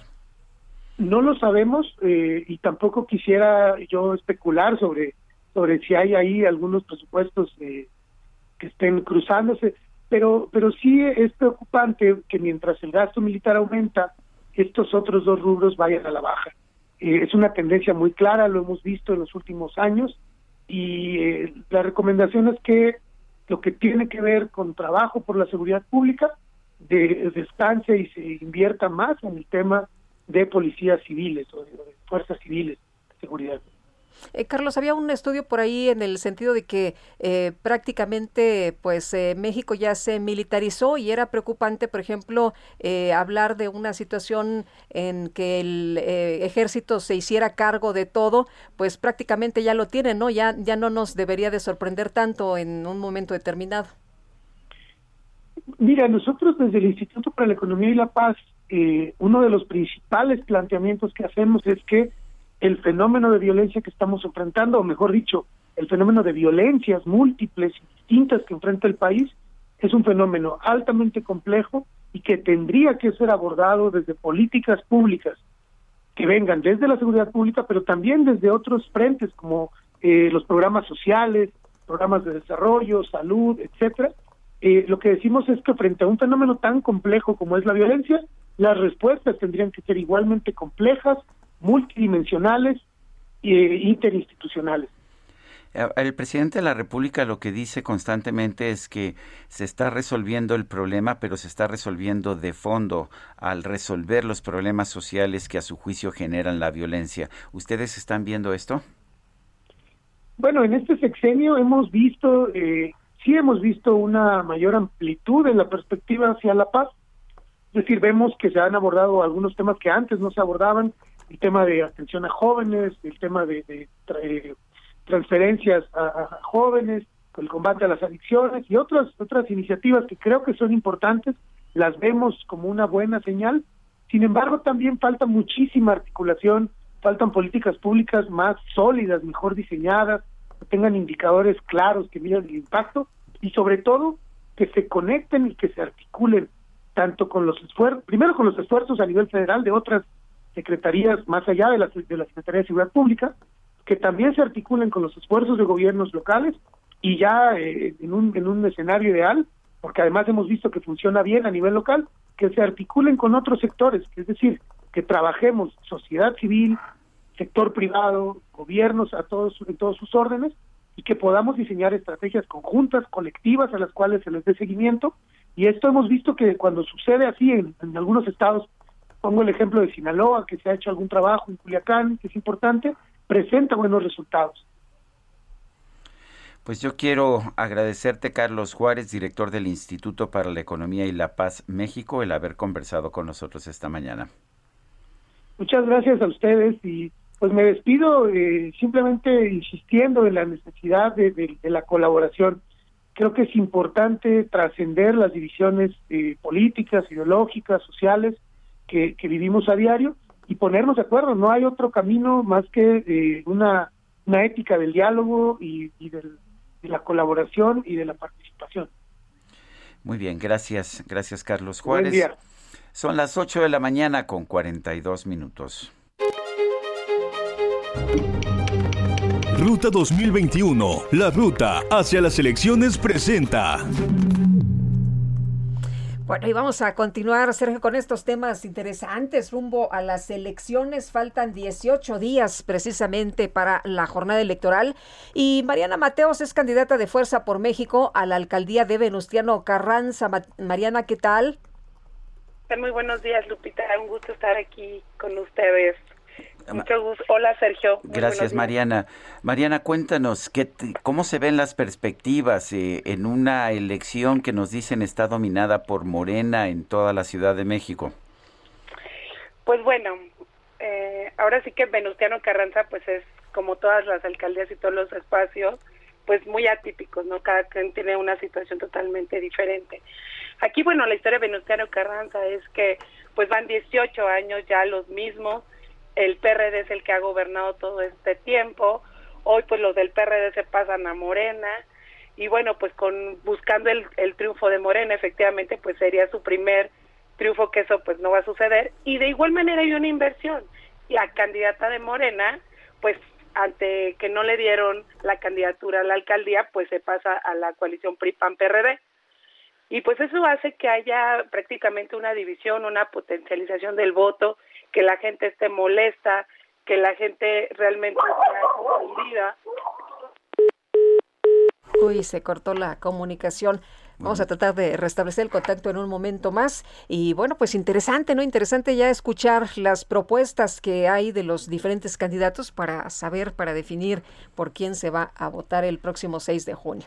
Pues sí, eh, recordemos que faltan apenas un, pues unos cuantos días para la elección del 6 de junio.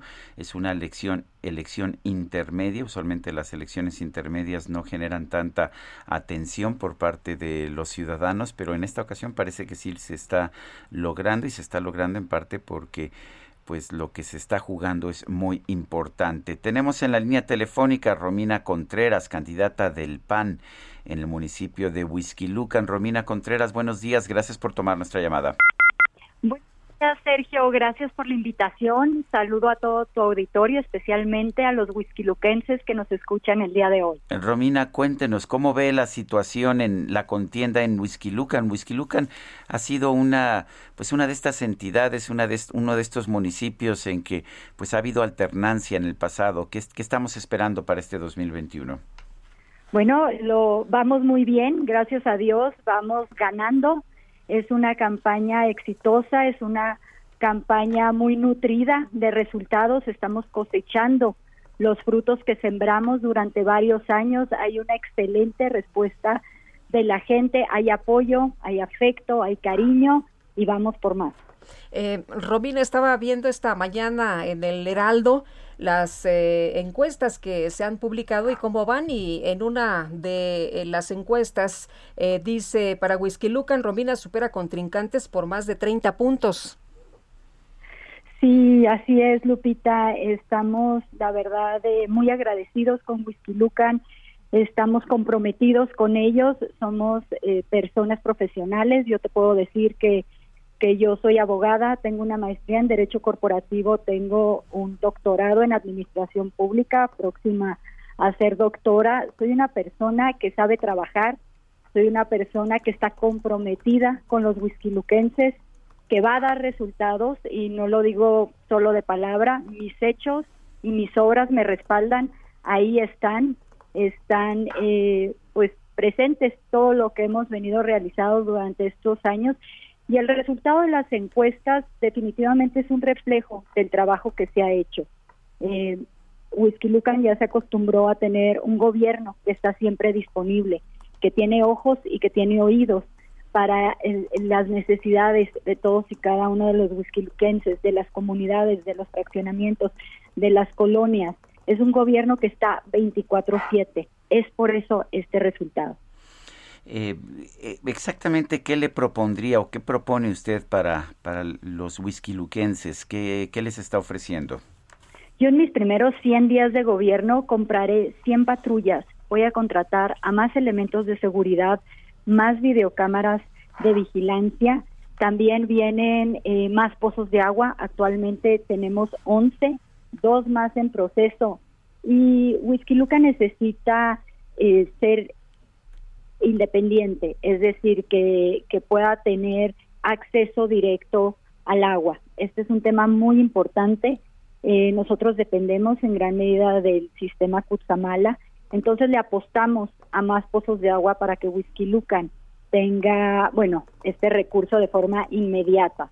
También eh, vienen más parques, eh, remodelación de deportivos, viene un albergue para mascotas en donde eh, puedan ser adoptadas y no estén abandonadas en las calles, así como también más servicios en nuestros tres hospitales que se construyeron en estas administraciones y además pues seguiremos trabajando con el apoyo a los programas sociales que hemos tenido durante estos años. Muy bien, gracias Romina Contreras, candidata del PAN al municipio de Whisky Lucan, por haber conversado con nosotros. No, al contrario, gracias a ustedes, gracias por su tiempo y por el espacio. Estoy a sus órdenes siempre. Gracias, muy buenos días. Pues interesante, eh, interesante cómo se está perfilando el, el, Estado de México. Oye, ¿te acuerdas de Enrique Garay? El comentarista deportivo. Sí, de básquetbol y de fútbol americano. Le está yendo re mal, ¿eh? ¿En Ahí En, en Whisky Lucan. Ah. Eh, pues está muy, muy atrás, muy atrás.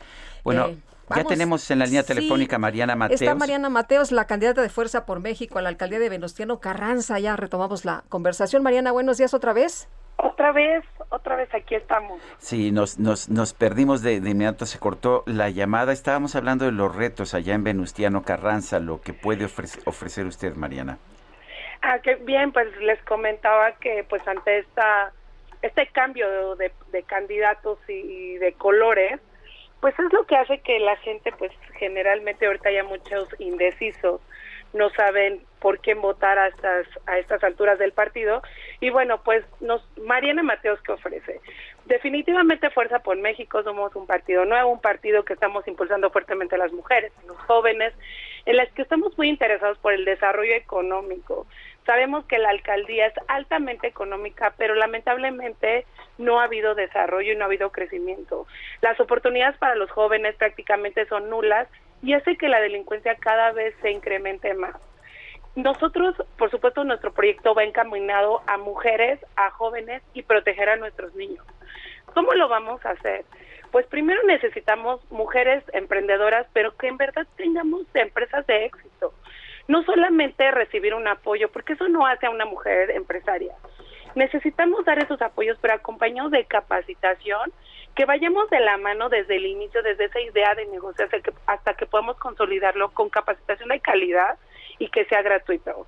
Dos, hay tantos talentos de jóvenes, tanto deportivos, científicos, tecnológicos, que nomás no hay oportunidad para ellos. Tenemos que impulsarlos, eh, encaminarlos con apoyos económicos, abrir brecha a nivel nacional, aquí tanto en la alcaldía, y que efectivamente ellos puedan lograr sus sueños. No queremos más sueños frustrados.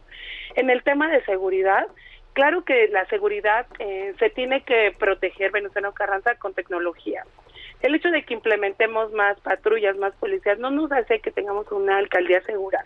Necesitamos cámaras de videovigilancia, uno, que tengan reconocimiento facial para el tema de medidas cautelares y medidas de protección. Dos, que las cámaras de videograbación tengan persecuciones legales, porque de, qué de nada nos sirve que haya una cámara si en, ese momento está detectando un hecho punible y el seguimiento no se da y cuando llegan a juicio o a una audiencia no hay legalidad en la detención. Entonces también estamos botones de pánico de reacción inmediata que sí tengan conexidad eh, inmediata para que en cuanto se comete el hecho haya una detención legal. Y bueno, pues también necesitamos pues blindar a nuestros niños, ¿no? Regresarnos a la escuela, regresarnos a como antes, a que enseñarles nuevamente valores, nuevos programas antidrogas, antibullying, cultura de la diversidad, cultura de la equidad, para que ellos mismos empecemos a blindar esa esa esas nuevas generaciones y no cada año, cada tres años estemos prometiendo más y más patrullas. Aquí algo muy importante que yo me estoy comprometiendo es que haya más policías mujeres. Policía Rosa Menuceno Carranza, en donde más mujeres policías puedan atender casos de violencia contra las mujeres, contra los jóvenes y contra los niños. Esto nos va a evitar que desde el primer contacto pues haya una revictimización y que los casos sean de de muy pronta atención y sean casos en los que sí se pueda eh, llevar un buen proceso y a su vez llevar una reparación del daño para las víctimas. Y bueno, pues son algunas de las propuestas en el tema de empoderamiento económico. Yo siempre he dicho que la palabra empoderar a las mujeres está muy bonita, está de moda, pero si el monedero de las mujeres no lo tenemos lleno, si no hay recursos para mantener a nuestra familia, no hay empoderamiento. Sí. Sí, Mariana, gracias. Mariana Mateos, gracias por hablar con nosotros, candidata de Fuerza por México a la alcaldía de Venustiano Carranza. Pues muchas gracias, Sergio, muchas gracias, Lupita, por este espacio. Les pido a todos que nos sigan en nuestras redes para que vean más de nuestras propuestas, para que nos conozcan, para que sepan pues que las mujeres candidatas de Venezuela Carranza estamos aquí con, con echándole muchísimas ganas y por supuesto algo diferente, una muy buena opción, una opción joven, fresca, que sí estamos preparadas, que somos profesionistas, que somos emprendedoras y lo más importante, somos tus vecinas y conocemos todas las necesidades que tenemos. Mariana-Mateos- en todas nuestras redes sociales. Gracias, Mariana, y vámonos. Ruta 2021, la ruta hacia las elecciones presentó. Israel Lorenzana, buenos días. Hola Israel. Se cortó la comunicación. Se cortó la llamada. Bueno, son las 8 de la mañana con 54 minutos, ya casi no nos queda tiempo. Vámonos a una pausa cuando son 8 con 54. Regresamos en un momento más.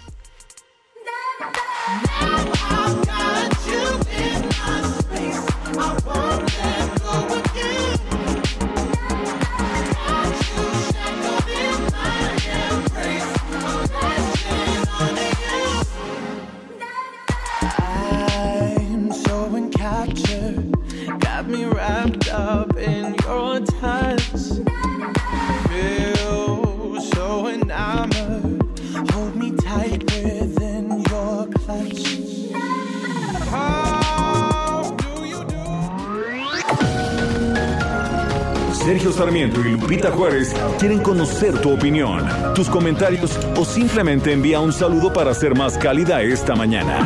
Envía tus mensajes al WhatsApp 5520 109647.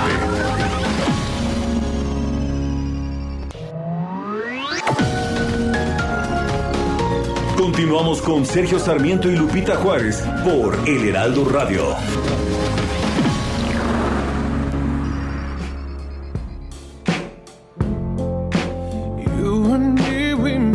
Vow for better or for worse. I can't believe you let me down, but the proof's in the way it hurts.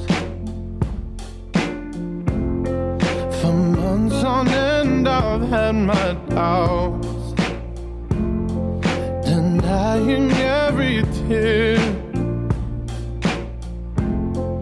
I wish this would be over now, but I know that I still need you here. You say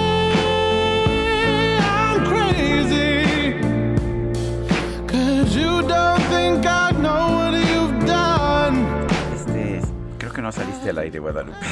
No, te, pro- te protege el DJ Kike. El DJ Quique. Gracias, Quique. Bueno, cantando, cantando Guadalupe Juárez, esta que se llama I'm Not the Only One, no soy el único. Es una canción del 2014 del álbum debut de Sam Smith, In the Lonely Hour. Y es una de sus canciones más reconocidas, sus éxitos mayores junto con Stay With Me. Viste que sacaron los teléfonos y Sí, toda la no, cosa. sí, ya están, están este, Ávidos de ir a una fiesta, de ir a algún concierto, de hacer algo, lo que sea.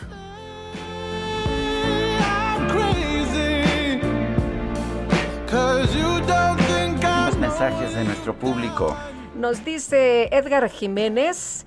Eh, muy buenos días, estimados. ¿Podrían por favor felicitar a mi hermano Gerardo Rendón, que los oye en Iztacalco desde hace ocho años y hoy cumple? Pues hoy es su cumple, así que un abrazo de su hermano Edgar. Bueno, y dice Joel Morales nuevamente, y para el regreso a clases la SEP solo contempla personal docente, pero no menciona al personal administrativo, el personal de intendencia, los choferes. Al abrir escuelas ellos también regresan. Y si alguno enferma, de, de menos ya contagió a unos cuantos, aún con las medidas sanitarias que tenemos en estos momentos. Difícil situación y creo que no es conveniente el regreso a clases. Y la verdad, como decía el doctor que entrevistamos hace unos momentos, ya no le veo sentido que regresen los chavitos a las clases. No, para lo que falta, la verdad es que se me hace pues eh, una incongruencia, pero bueno, pues las autoridades son las que deciden. Buen día, Lupita y Sergio, con respecto a las vacunas contra el COVID-19 que saben de aquella creada por la farmacéutica Sanofi. Tengo entendido que está en fase 3 y ha mostrado grandes resultados entre las personas adultas. Saludos desde la colonia Lindavista por parte de su asiduo Radio Escucha, Luis Mendoza. Hay alrededor de un centenar de vacunas en proceso en estos momentos, sí, alrededor de 100 vacunas. Una de ellas es la de Sanofi, que es una de las grandes firmas farmacéuticas del mundo con sede en París. Eh, está en fase 3, quiere decir que ya se acerca el momento en que pueda ser aprobada. De momento no ha sido aprobada en ningún país del mundo, ni siquiera en Francia que es el país donde pues está desarrollando. Son las nueve de la mañana con cuatro minutos. Vamos con nuestro analista político Agustín Basabe y la pregunta, mi querido Agustín, ¿quién va a pagar el costo político de la tragedia de la línea 12? Cuéntanos, ¿qué opinas? Buen día, Sergio y Lupita. Buenos días.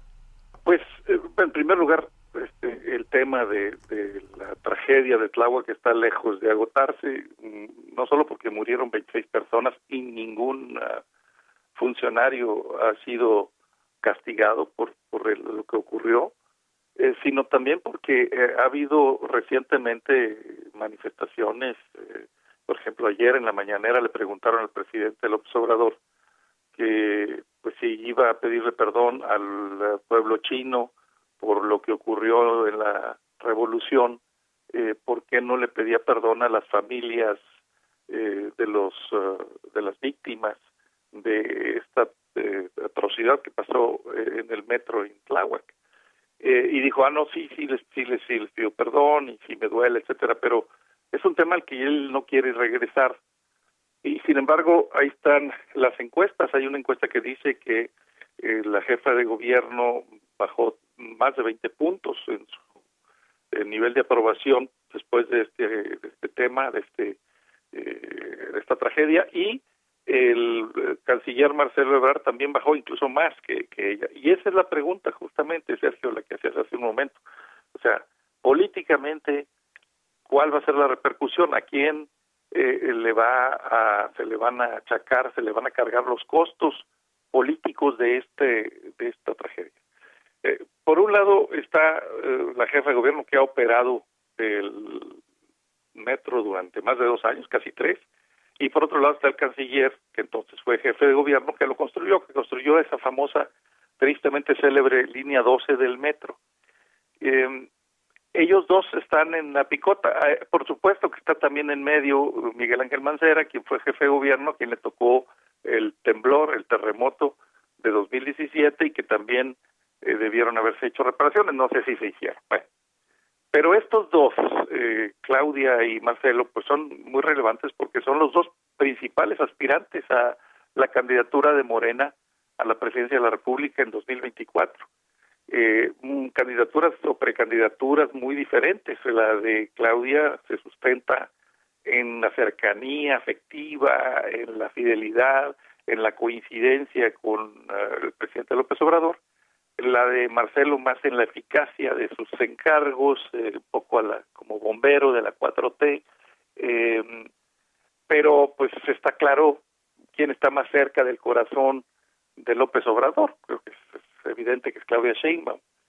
Y a mí me parece eh, pues eh, predecible que Claudia Sheinbaum va a salir bien librada en términos del peritaje, en términos de de estos estudios, análisis que se están haciendo y que van a cuidarla mucho para, para cuidar precisamente con, con con, miras a 2024. ¿Algún responsable crees que señalen a, Marcelo Ebrard? Fíjate que esa es la pregunta, eh, Lupita. No sé si, si, si lo señalen a él o lo, lo hagan responsable o simplemente traten de hacer una pirueta para decir nadie tuvo la culpa y, o quizás Mancera tuvo la culpa y ellos dos no. Eh, son dos opciones las que tiene el presidente de la República. Una es salvar a los dos, a, a, a Claudia y a Marcelo, a dos aspirantes a la presidencia que están en su en su baraja eh, para él tener opciones y la otra es de plano decir pues solamente salvo a, a la que más quiero es eh, a Sheinbaum y el que después el que además yo tengo cierta desconfianza yo siempre he sostenido que el presidente tiene cierta desconfianza eh, con Marcelo o de Marcelo eh, desde cuando compitieron por la candidatura presidencial del PRD eh, pues lo hago a un lado y de una vez lo, lo descarto. A mí me parece que si el presidente llega en plenitud de facultades, vamos a suponer que la elección fuera mañana o que la elección de Morena, la designación del candidato de Morena fuera mañana, a mí no me cabe la menor duda de que el presidente se inclinaría por Claudio Sheinbaum.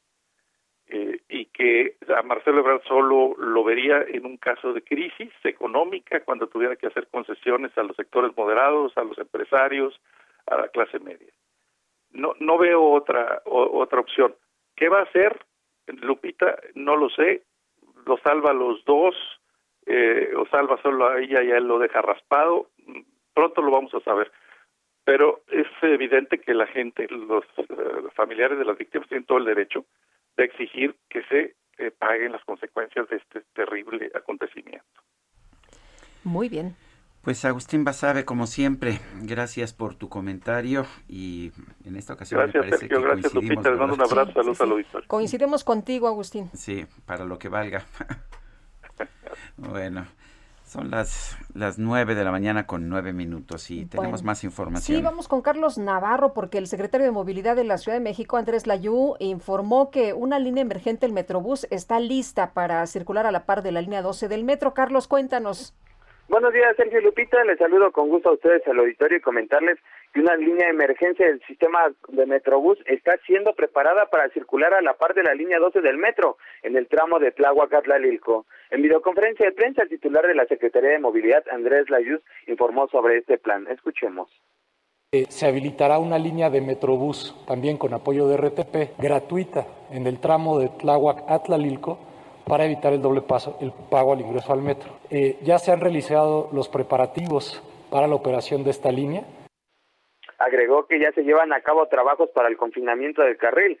Sin embargo, están a la espera de los últimos detalles para que se implemente este, este plan. Escuchemos.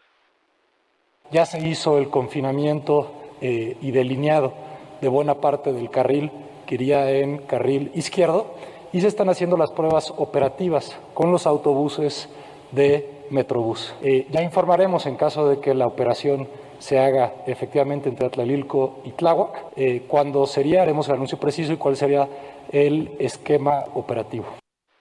Hace unos minutos en sus redes sociales, la jefa de gobierno Claudia Sheinbaum montó un video donde explicaba que sería a partir de la próxima semana estarían operando alrededor de 60 unidades de Metrobús en ese tramo de más de 10 kilómetros. Entonces ya las, las personas que normalmente transitaban en esta línea del metro ahora van a poder ocupar el Metrobús después de la contingencia que tenía que transportarse de diversas formas. Ya será la próxima semana y en estos días estarán dando los detalles. Sergio Lupita, la información que les tengo. Muy bien, Carlos, muchas gracias. Hasta luego, buenos días. Buenos días. Bueno, y hablando del Metrobús, este ayer eh, por enésima vez bloquearon la línea del Metrobús de Insurgentes. Ahora aquí más cerca de Félix Cuevas fue el, el bloqueo. eh, en días anteriores fue en Insurgentes y Reforma y me contaba una persona que pues que le tocó ver cómo bajaban a una señora con, con muletas con discapacidad casi cargando del metrobús y se preguntaba y ahora cuántas estaciones voy a tener que caminar para poder Imagínate. para poder llegar a mi casa, poder tomar el siguiente. Y como ya no hay otra forma de transporte, como a menos que tengas dinero para un taxi o para un Uber, eh, pues ya no, ya no hay los micros que antes te, te llevaban. Pero me parece completamente inaceptable que se permitan estos bloqueos del Metrobús. Son las 9 de la mañana con 12 minutos. Vamos a un resumen de la información más importante desde Palacio Nacional. El presidente López Obrador expresó confianza en que esta semana el gobierno de los Estados Unidos cancele el financiamiento que otorga la Organización Mexicanos contra la Corrupción. Ya se está viendo hay el compromiso del gobierno de Estados Unidos de hacer una revisión. Yo creo que se están tardando, lo digo de manera respetuosa. Ya no deberían de estar entregando dinero porque todavía están recibiendo dinero estas organizaciones, esta organización en particular, hasta junio. y este dinero lo están usando en campaña en contra de nosotros. Nada más que pedir que el INE investigue es pecar de ingenuidad, ¿no? Bueno, yo creo que a la gente le preocupan otras cosas, ¿no? Como la pobreza laboral, por ejemplo. Así es, pero bueno, el presidente está en sus temas políticos. Bueno, por otro lado, reiteró que el INE y el Tribunal Electoral no están actuando bien porque obedecen a los intereses de sus opositores. Y en el caso del INE, en el caso del Tribunal, pues no están actuando bien. Tienen enojos porque este, antes ellos ayudaban de manera abierta a los intelectuales orgánicos del conservadurismo, a los dos jefes de la intelectualidad. Por eso está muy bien que me lo estén preguntando, porque todavía están recibiendo dinero. Ya deberían de cancelarlo con urgencia, porque además estamos en campaña. ¿Y qué hace el INE? ¿Qué hace el tribunal? Nada. El embajador de México ante la ONU, Juan Ramón de la Fuente, recibió la medalla al Mérito Internacional 2020 por parte del Congreso de la Ciudad de México por su trabajo para promover los derechos humanos de los migrantes. Un estudio realizado por cinco hospitales de España concluyó que combinar las vacunas contra el COVID-19 de AstraZeneca y Pfizer es seguro ya que los efectos secundarios que produce son leves. Por el oeste donde Europa empieza España, Madrid, Andorra, Andorra la Vieja. Bueno, y luego de que en 2020, a causa de la pandemia de COVID-19, se canceló por primera vez el Festival de la Canción de Eurovisión, organizado anualmente por la Unión Europea de Radiodifusión, esto desde 1956, se confirmó que este sábado se va a llevar a cabo la final del certamen desde Países Bajos habrá uso obligatorio de mascarillas y un aforo máximo de 3.500 personas, quienes deberán presentar una prueba PCR con resultado negativo. La cuarentena, el cuerpo lo sabe y la calle está llena. Se acabó.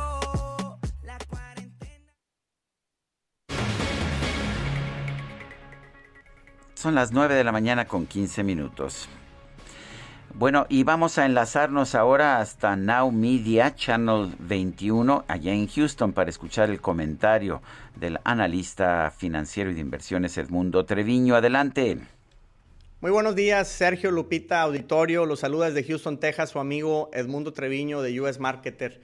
Y el día de hoy les quiero platicar una experiencia que nos ocurrió en una de nuestras empresas eh, hace unas cuantas semanas. Resulta que nuestro departamento contable deja de tener acceso a algunos de los archivos y aparece de repente un mensaje, una calavera pirata solicitando el pago de un rescate para poder liberar estos archivos. Y obviamente pues se hace todo eh, eh, un problema dentro de la empresa, pero pues tenemos la gran bendición de tener un gran proveedor de sistemas eh, desde hace muchísimos años y pues además del susto, lo único que nos costó fue tiempo, ¿no? No perdimos información, no perdimos dinero. Lo interesante de todo esto es que este proveedor que les comento no se encuentra aquí en Estados Unidos, está en México, está en Tampico, Tamaulipas, y desde hace más de 15 años nos viene ayudando con todo lo que tiene que ver con computadoras, software, licencias, etc. El otro tema es que la contadora que se da eh, cuenta eh, de, de, este evento, la primera que le aparece en la pantalla, está en Ciudad Victoria, Tamaulipas. Entonces, ¿qué ocurre? Ellos han estado trabajando desde casa desde hace muchos años y para lo que se ha vuelto muy popular recientemente, el famoso home office, pues resulta que nosotros lo venimos haciendo desde hace muchos años. Muchas veces me preguntan, Edmundo, dime oportunidades. Y sin darme cuenta, eh, aquí caemos en una.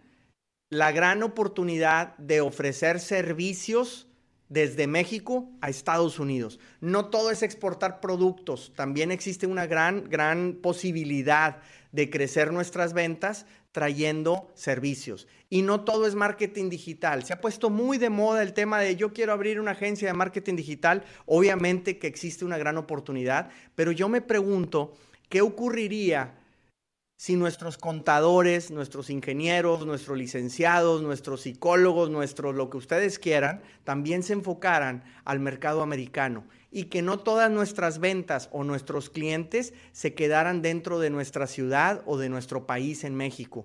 Definitivamente hay una gran oportunidad, un gran potencial en este mercado, porque no hay que olvidar que aquí existen millones de mexicanos viviendo en este país, muchos de ellos incluso emprendiendo pequeños negocios y tienen grandes necesidades de soporte técnico, de asesoría legal, de asesoría contable, etcétera. Entonces, yo le pregunto a todas esas pequeñas empresas, esos despachos contables, a esos buffets pequeños de abogados que existen en México, han buscado clientes en Estados Unidos?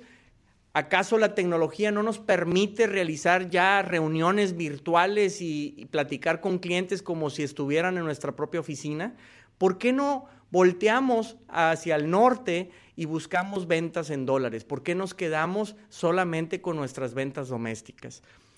También yo le pregunto a las universidades, ¿por qué no en nuestros planes de estudio cuando le explicamos contabilidad a nuestros estudiantes, les decimos, hey, el sistema fiscal americano funciona así. ¿Cuántos contadores no existen en México que ni siquiera ejercen porque no encuentran trabajo o el que encuentran es muy mal pagado? Definitivamente vamos a encontrar muchísimos ingenieros, abogados, licenciados, contadores, etcétera, que si nuestras universidades los prepararan también con el enfoque norteamericano pudieran tener mejores oportunidades. Existen una gran cantidad de posibilidades de cómo expandir nuestras ventas hacia Estados Unidos. Para los que me preguntan, Edmundo, compártenos oportunidades, por accidente me di cuenta que aquí existe una gran, gran oportunidad. Volteemos hacia Estados Unidos, no nos quedemos con el mercado mexicano, que es más pequeño que el que existe acá. Soy Edmundo Treviño, soy de US Marketer y yo les agradezco que me manden sus comentarios, sus dudas, sus preguntas en mi Instagram. Estoy como edmundo.trevino, TikTok, Edmundo Trevino y también en la página de internet www.theusmarketer.com. Nos pueden encontrar en todas las redes sociales. Todos los días estamos compartiendo videos, mensajes, etcétera, con experiencia, con conocimiento, para que ustedes logren ese gran sueño que es vender en Estados Unidos y generar mejores ventas. Les envío un gran saludo y quedo de ustedes en las redes para que me acompañen y me manden más preguntas. Soy Edmundo Treviño de US Marketer. Gracias, muy buenos días. Son las 9 de la mañana con 20 minutos. El Heraldo Media Group ha anunciado que ha formalizado una alianza estratégica con el grupo radiofónico Radiopolis para llevar a la ciudad de Monterrey, Nuevo León, el contenido de La Qué Buena, una de las marcas del género regional mexicano más importantes de nuestro país. Y bueno, pues este acuerdo significa que en la emisora en la que actualmente estamos transmitiendo nosotros allá en Monterrey, la 90.1 de FM, eh, ahí va a quedar de hecho la transmisión del contenido musical de la marca La Que Buena.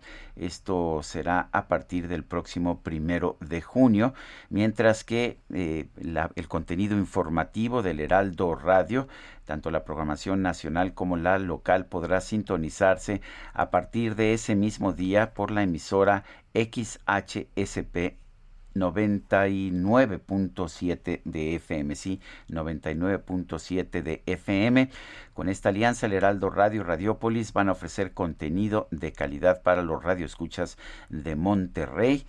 Y bueno, pues ah, estaremos ahí al pendiente para si usted le gusta la música guapachosa, estará la Qué Buena en el 90.1 de FM y el contenido informativo, eh, empezando por el nuestro, Sergio Lupita, y todo nuestro, nuestro equipo, ya sabe usted, Adela Micha, Mario Maldonado, todo el equipo del Heraldo Radio, estaremos por el 99.7 de FM.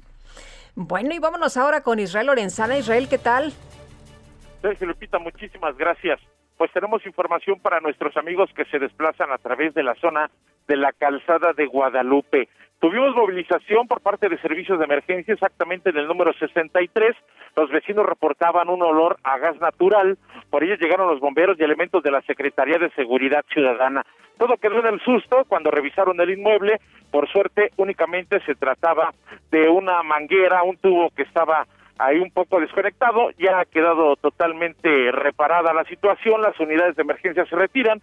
Esto para nuestros amigos que vienen de la zona de Eulalia Guzmán, del eje 2 norte y con dirección hacia el circuito interior, hay que anticipar su paso principalmente en carriles de extrema derecha, superando la zona de Juventino Rosas, la circulación mejora para incorporarse hacia el circuito interior o los que siguen su marcha hacia el eje 3 norte. Sergio Lupita, la información que les tengo. Israel, gracias, buenos días. Hasta luego. Son las 9 de la mañana con 23 minutos, 9 con 23. Guadalupe Juárez y Sergio Sarmiento estamos en el Heraldo Radio. Le recuerdo, le recuerdo nuestro número para que nos mande usted mensajes a través de WhatsApp. Es el 55 2010 96 96 47. Repito, 55 2010 96 47. Lo dejamos un momento más con música de Sam Smith. Regresamos Guadalupe Juárez y Sergio Sarmiento con más información en unos momentos más.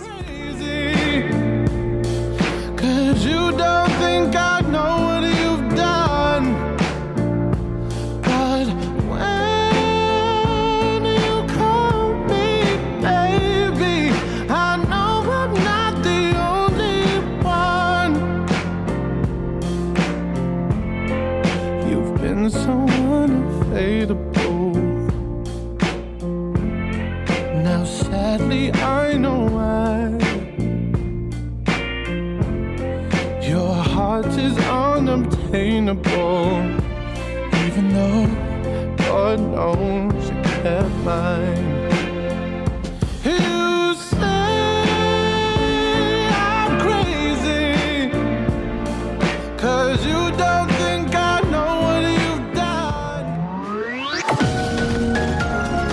Sergio Sarmiento y Lupita Juárez quieren conocer tu opinión, tus comentarios o simplemente envía un saludo para ser más cálida esta mañana.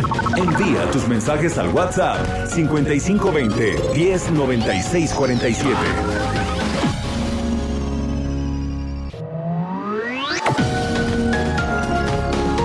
Continuamos con Sergio Sarmiento y Lupita Juárez por El Heraldo Radio.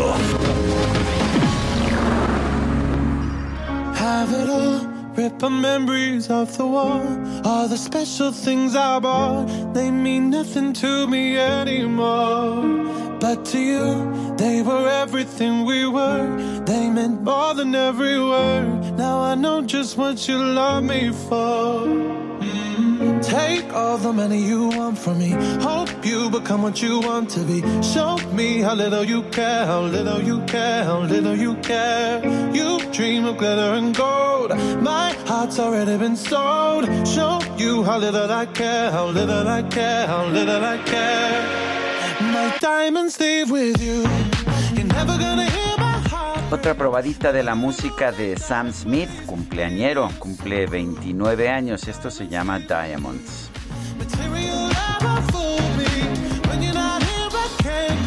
Mensajes también, por supuesto, que son los diamantes de este programa. El presupuesto puede servir para mejorar seguridad, ampliar cobertura de Internet en espacios públicos, contratar policía mejor capacitada, crear infraestructura de alta tecnología o cubrir pérdidas y moches de CFE, de Pemex y de otros caprichos presidenciales. Morena desperdicia nuestros impuestos, es lo que nos escribe Rafael del Olmo. Dice eh, otra persona, Sergio Lupita, buenos días. Es correcto, don Sergio, en su jaque mate no hay trabajo y menos para los que tenemos 58. Yo me quedé sin trabajo hace un año. Fuerte abrazo, mi nombre es Aurora Mendoza. Y buenos días desde Coyoacán, Ciudad de México, Liliana Martínez. Excelente programa. Les agradezco nos informen con objetividad. Éxito siempre, Sergio y Guadalupe. Muchas gracias, doña Lilia. Son las 9 de la mañana con 32 minutos y vámonos a la micro deportiva.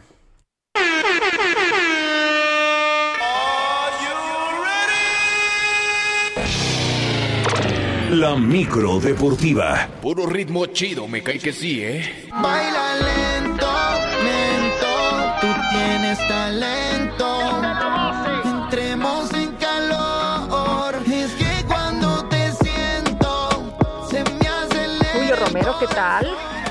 ¿Cómo estás, Lupita? Muy buenos días, amigos del auditorio. Qué placer saludarles.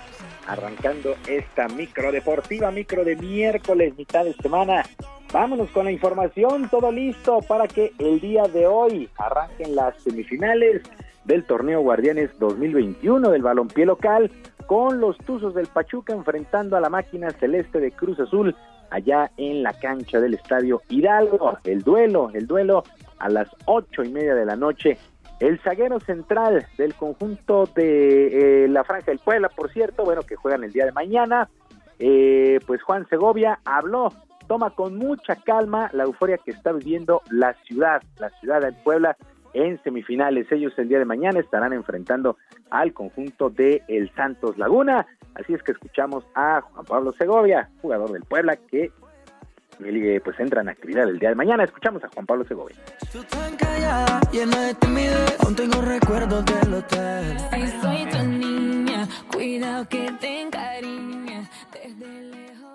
No, mira, el, el, el, favoritismo, la verdad que no. Uno, desde que llegó, ¿no? la primera fecha, eh, eh, en, ese, en ese sentido, uno siempre escuchó y escucha siempre ¿no? de los, demás equipos que quizás entre comillas más poderosos, pero, pero bueno, nosotros nunca nos cambió la mentalidad, siempre eh, con esa humildad, con ese trabajo que, nos caracterizó siempre y, no va a ser la excepción. Yo no necesito vacaciones ni dolores de cabeza. Bueno, pues así es que eh, Pachuca Cruz Azul el día de hoy, ocho y media, mañana Santos contra Puebla a las nueve de la noche. Mientras tanto, trascendió que el técnico eh, de las Águilas del América, Santiago Solari, buscaría deshacerse de todos los extranjeros que militan actualmente en este equipo para la próxima campaña y traer a sus jugadores de confianza. Entre las posibles bajas destacó la del chileno Nicolás Castillo, además del mexicano Giovanni Dos Santos. Hay que recordar que Nico Castillo pues no ha visto actividad después de sufrir una trombosis tras una operación en la pierna fue comprado por Pumas y pues no, no ha jugado.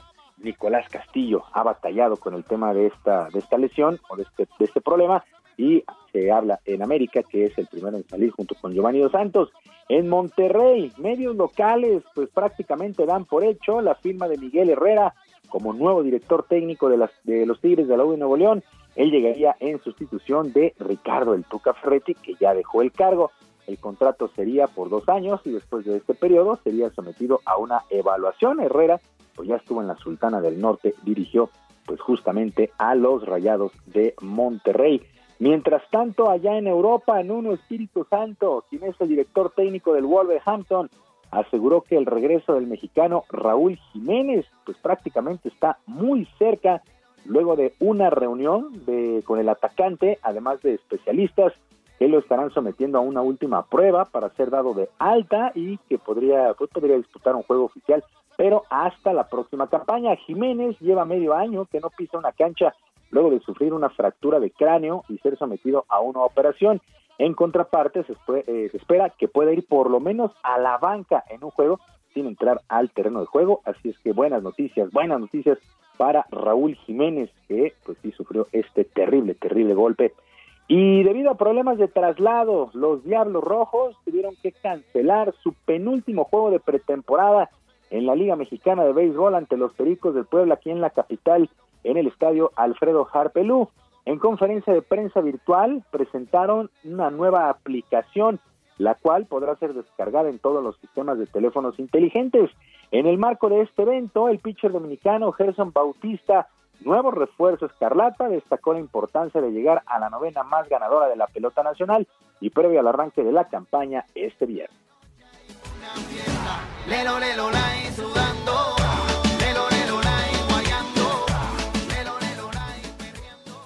Ya lo he mental, sé que es un buen equipo, sé que es uno de los mejores equipos aquí en México y de verdad es un honor estar aquí con este equipo y me siento a gusto estar aquí con, los compañeros. Sí, como he formado equipo con Jumbo Díaz, aquí en Camineros, he jugado también cuando estaba con Boston con Rodríguez, pinche zurdo mexicano, y me siento muy a gusto con ellos aquí, han compartido con más mexicanos y me siento bien. Uno a, créeme, uno a los protocolos que hemos tomado han sido bastante, bastante buenos y hasta ahora estamos en una tómbola que hasta ahora no hemos salido ninguno positivo y gracias a Dios vamos a estar la tercera temporada. Gerson Bautista, nuevo pitcher de los Diablos. Por lo pronto, al momento, el duelo de esta noche de pretemporada también contra los Pericos de Puebla sigue programado para las 7 de la noche. El arranque de la campaña el día de mañana y los Diablos entran en actividad el viernes. Y una asociación de médicos japoneses solicitó de manera formal que los Juegos Olímpicos de Tokio sean cancelados de manera definitiva debido al tema del aumento de casos de COVID-19 en ese país. Eh, a poco menos de 70 días para que arranque la justa veraniega el próximo 23 de julio, mucha población ha pedido un nuevo aplazamiento para dar seguridad a la población en cuanto a los contagios. Apenas, apenas la semana pasada, otro sindicato de médicos hizo la misma petición, logrando recabar cerca de 350 mil firmas. Por lo pronto, la única restricción que existen para estos Juegos Olímpicos es la presencia de público extranjero en los distintos estadios. Se ve ya complicado, ya 65 días, por ahí de 65 días para el arranque de estos Juegos Olímpicos. se ve, se ve complicado ya todo está prácticamente en marcha. Lupita, amigos del auditorio, la información deportiva este miércoles, les recuerdo nuestras vías de comunicación en Twitter, en Twitter estoy J Romero, arroba J Romero HB, arroba J Romero HB, además de nuestro canal de YouTube, Barrio Deportivo, Barrio Deportivo en YouTube, todos los días a las 5 de la tarde con diversión e información en Barrio Deportivo. Yo les deseo un extraordinario miércoles y les mando un abrazo a la distancia. Gracias, Julio. Muy buenos días. Buenos días. Bueno, y fíjese usted que la Secretaría General de la Organización de Estados Americanos calificó al movimiento islamista Hamas como una organización terrorista e invocó el derecho de legítima defensa de Israel frente a las acciones en su contra. Pero, ¿qué está pasando en realidad? ¿Cómo se están viviendo las cosas por allá? Roberto Sánchez, periodista y corresponsal en Israel, gracias por tomar la llamada, por platicarnos cuál es la situación allá. Hola, gusto saludarles, buenos días a ustedes. Eh, bueno, acá la situación eh, se mantiene en un cierto status quo, aun cuando se han intensificado los eh, lanzamientos de misiles desde Gaza y las réplicas por parte de Israel en el estallido más intenso desde la guerra de Gaza del año 2014. El, es, una, es, una situación que se ha vuelto muy dramática. ¿Qué tanto ha cambiado el, la forma de vivir de los israelíes? A ver, la verdad es que existe una cierta regla de costumbre ya, porque esto se ha repetido, a lo menos yo lo he vivido los 12 últimos, 12 últimos años, en 2009, 2012, 2014 y ahora el 2021, siempre estamos alerta y siempre estamos preparados. Sabemos que siempre va a venir algo desde el sur, siempre ha venido, y con cierta periodicidad, por lo tanto, el israelí en términos generales ya sabe perfectamente bien que de manera cíclica siempre se va a producir un... Eh, sí, Roberto. Parece que perdimos la llamada. Nuestro equipo de producción está ya tratando de, restablecer la llamada con Israel. Son las nueve con 41 minutos, ya lo tenemos. Eh, se nos cortó la llamada, Roberto. Nos estabas diciendo que la gente está ya más o menos habituada, ¿no? Así es, eh, nos hemos habituado a ello. Les decía y les comentaba que el 2009, 2012, 2014 y ahora después, 2021, se produce y se ha producido siempre en términos de estos últimos 15 años, desde que se salió de Gaza, que Israel dejó la franja de Gaza, se han producido estas, eh, estos ataques normales de, si se puede llamar normal, del movimiento islamista jamás eh, que pone a prueba la paciencia de los israelíes, la seguridad de los israelíes. Por lo tanto, el israelí ya reacciona de esa manera de forma como costumbre. Eh, Roberto, eh, nos decías que, la situación está como en una calma en estos momentos. Eh, ¿Crees que pueda generarse de nuevo una escalada o que la situación ya sea distinta a partir de ahora, a pesar de las advertencias de que si no paran el mundo entero será el que lo pague, que el mundo entero será el que se arrepienta? Cuando les digo que es un status quo, me refiero no a que hayan cesado las hostilidades, ni mucho menos, sino hace una hora atrás exactamente se produjo un masivo ataque nuevamente en las ciudades del sur y también en, por el norte, eh, en Naco, Haifa, porque nuevamente se han lanzado misiles desde el Líbano, el sur del Líbano, que fueron derribados por la por la Kipat Marcel, que es la cúpula de hierro, me refiero, el status quo es que el 80% aproximadamente, según los sondeos de varios medios de comunicación de la población israelí, quiere que esto se llegue hasta el final. ¿Pero qué es hasta el final?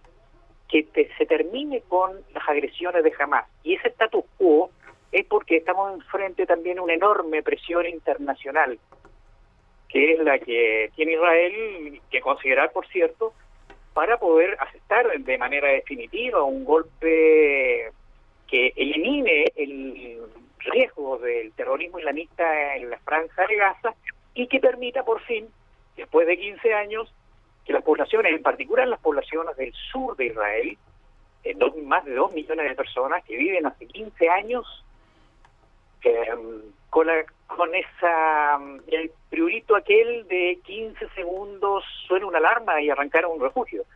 Entonces la población no sabe hasta dónde va a llegar, no quiere que se repita el escenario de el anterior episodio del 2014 de Sudistán, en que se interrumpió la misión, que las Fuerzas Armadas deberían haber terminado según la opinión de la, la opinión pública israelí, y que durante siete años volvió a fortalecer a Hamas y, esto parece una historia que no, no termina nunca. Por esta razón, el status quo no saber hasta dónde y si por fin, se pregunta el israelí, vamos a terminar con ese peligro en el sur. Eh, Roberto, ¿cómo beneficia o perjudica esto políticamente al primer ministro Benjamin Netanyahu? La situación hoy día en Israel, bueno, hay un, eh, un, gobierno transitorio porque no logró constituir gobierno en un quinto eventual mandato, un quinto eventual mandato el primer ministro Netanyahu, de manera que estamos en un, en un terreno para saber si vamos a una quinta elección, lo que parece muy probable, y eh, políticamente, efectivamente, el juicio de la gran mayoría de la población israelí es que durante siete años se permitió que de nuevo se fortaleciera el movimiento islamista jamás, porque consideren ustedes lo siguiente, en el 2014 jamás, además de la red de túneles que significa una gran cantidad de inversión, lanzó sobre Israel 2.500 proyectiles. Y hoy día, hasta el día de hoy, se han lanzado aproximadamente desde el lunes pasado a la fecha cerca de 4.000. Eso no es una cifra cualquiera que, que no sea que no deba considerarse, porque cada proyectil tiene un valor económico. Y ese valor económico es la pregunta que nos hacemos todos, ¿de dónde sale el dinero? Y eso es lo que ha sido posible durante siete años de que nuevamente se rearmara jamás, gracias a los aportes de países como Qatar y una serie de otros organismos, y no hay un freno a aquello. Y el gobierno de Netanyahu en eso, según la opinión pública israelí, ha fallado porque permitió que se rearmara en alguna medida jamás. Muchas gracias por platicar con nosotros esta mañana. Muy buenos días. Muy buenos días. Hasta luego, Roberto Sánchez, periodista y corresponsal en Israel. Mientras tanto, en Colombia, 20 días de que comenzaron las movilizaciones en las calles, eh, se está llevando a cabo un intento de diálogo entre el Comité Nacional del Paro y el gobierno de Iván Duque, pero no parece haber todavía ningún acuerdo, según señala el diario El Espectador de Bogotá. mientras que el comisionado para la paz del gobierno, Miguel Ceballos, dice que hay buena voluntad para seguir avanzando. El Comité Nacional del Paro afirmó que la administración de Duque no quiere negociar, se niega a brindar garantías. Eh, los manifestantes están pidiendo que el gobierno condene los abusos de la fuerza pública y reconozca su responsabilidad en las agresiones que se realizaron durante las protestas. Piden además retirar de las calles al ejército y al escuadrón antidisturbios denunciado por abusos durante las manifestaciones. Y son las 9 de la mañana con 47 minutos percibo un aroma muy agradable en la cabina de El Heraldo Radio. Gastrolab con el chef Israel Arechiga. Empiezas, lo presentas tú, lo presento yo. Presentas tú y yo me Porque comes tú, como yo. ¿Cómo estás? Qué gusto saludarte esta mañana, Israel Arechiga. Buenos un días. por ahí, ¿verdad? Sí, sí, sí. Qué gusto, Lupita, Sergio, todo el auditorio. Qué gusto encontrarlos aquí a los dos. Gracias. Este, ya nos vamos a poder dejar de la telenovela de celos y este. celos y traición. Sí, sí, sí, sí, sí. de, me gusta más el platillo que trajiste. Sí, a ver quién comió más, quién comió menos. Bueno, ya me hicieron muy fácil la vida y hoy los traigo. Hoy, los vine a consentir con una preparación muy curiosa, porque fíjense que esta semana se celebra el Día de la Nuez, pero les traigo una pera a la sal, así como lo escuchan, así como han visto los pescados a la sal con las costras estas este, horneadas y que después sale como un caparazón completo, pues lo mismo hicimos con esta pera, que viene acompañada de nuez, de una nuez garapiñada, y tiene, tiene un poquito de sal, de sal de Colima y un poquito de miel, que ya mañana les platicaré de la miel porque también esta semana celebramos a las abejas, uno, uno de los seres vivos más importantes, si no el más importante del planeta. Y, pues hoy les mezclé todo, un poquito de pera, sal, miel. No hubiera imaginado que la pera con sal supiera rica. ¿Qué es sal de Colima? La sal de Colima es una sal que, que como lo dice el nombre, es una sal que, que viene de Colima justo y tiene una característica muy particular, que no es tan dura, no es tan seca como la sal de mar que conocemos, pero tampoco está refinada, ni tampoco está como en polvo como la sal fina o refinada que usamos en, en, las mesas, ¿no? Entonces, en los restaurantes lo usamos muchísimo para acabar. Es una sal que sí se usa para la textura, entonces se pone arriba de la carne, arriba del producto, y es crujiente, sin llegar a ser la sal de grano que conocemos, ¿no? ¿Es que se usa en el pescado a la sal? Eh, yo sí la uso, por ejemplo, en el serum para el pescado a la sal, pero este por el costo a veces... El otro día comí un pescado a la sal, este... Así es. Y, y, justo lo que hicimos fue esta misma preparación, pero con la pera, que la pera este, pues es, uno de los, es uno de los frutos más ricos que hay, pero hablando particularmente de la nuez, la nuez pecana es el único nogal de origen americano. Los árboles de los nogales pueden alcanzar 100 años de antigüedad, viven más de 100 años, y cada árbol da, da en promedio 100 kilos de nuez pecana al año. Entonces es uno de, es uno de los grandes productos que tenemos en México. Eh, incluso algunos de los datos curiosos es que ese nogal, por ejemplo, es el árbol, eh, digamos, el árbol insignia de Texas. Pero en México, sobre todo en Coahuila. Sí, en Coahuila. Ahí, ahí justo tenemos a los grandes nogales, ¿no? Sí, me regalaron unas nueces, por cierto, de Coahuila, qué ricas.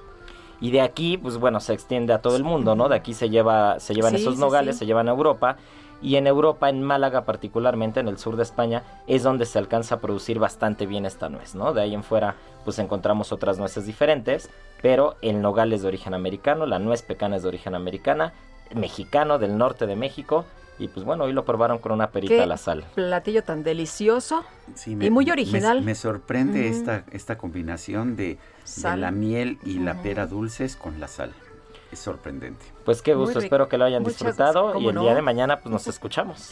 Me parece muy bien Israel Arechiga, muchas gracias. Gracias. Hasta luego, muy buenos días. Muy buenos días. Se puso duro el peluquero con él, ¿verdad? Ya viste. Se ve muy, te ves muy guapo. Muchas ah, gracias, Son las, las 9 de la mañana con 51 minutos. Es momento de ir a un resumen de la información.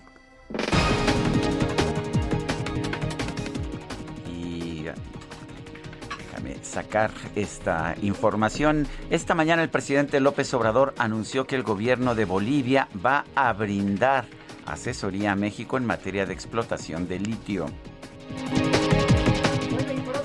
el presidente informó que hasta el momento el 70% de los adultos mayores del país ya han completado su esquema de vacunación contra el COVID-19, así como el 80% del personal educativo. El gobierno de la Ciudad de México informó que a partir de a partir de, de hoy se va a aplicar la vacuna contra el COVID-19 a las mujeres embarazadas de las alcaldías de Gustavo Amadero, Magdalena Contreras, Milpa Alta y Coajimalpa.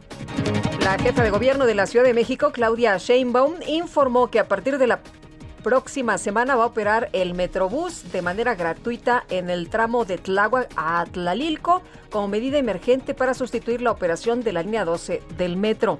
Este coche es automático, hidromático, sistemático, rebelde. No, no es un anuncio, no, para nada. Lo que pasó fue que este martes el presidente de los Estados Unidos, Joe Biden, sorprendió al hacer una visita no agendada a la pista de prueba de la empresa Ford Motor Company en las afueras de Detroit. Ahí pudo probar la nueva pickup eléctrica F-150 de la compañía. En redes sociales se hizo viral un video que muestra al mandatario al volante de la camioneta justo antes de pisar el acelerador a fondo. I'm only teasing. Okay, here we go. You ready? Yes, sir.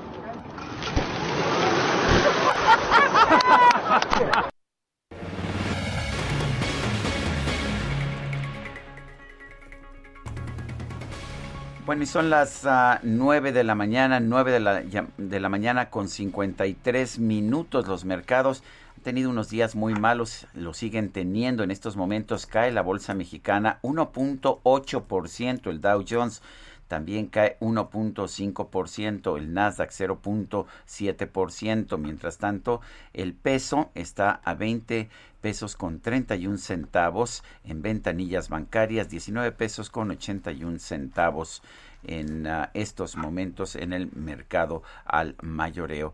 Y se nos acabó el tiempo, Guadalupe. Pues vámonos entonces, que la pasen todos muy bien, que disfruten este día y nos escuchamos mañana a las 7. A las 7 me parece buena hora. Buena hora, a ¿verdad? De las para 7, empezar. Para escuchar radio Sí, sí. me parece maravillosa la hora. Hasta entonces, gracias de todo corazón. Claro que sí. Love to you is just a game.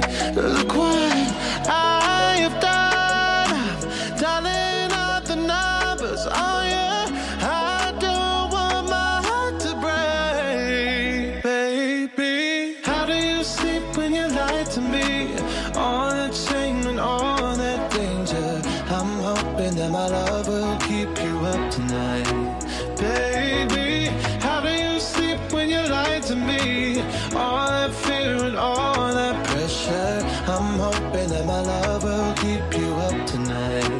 Tell me, how do you?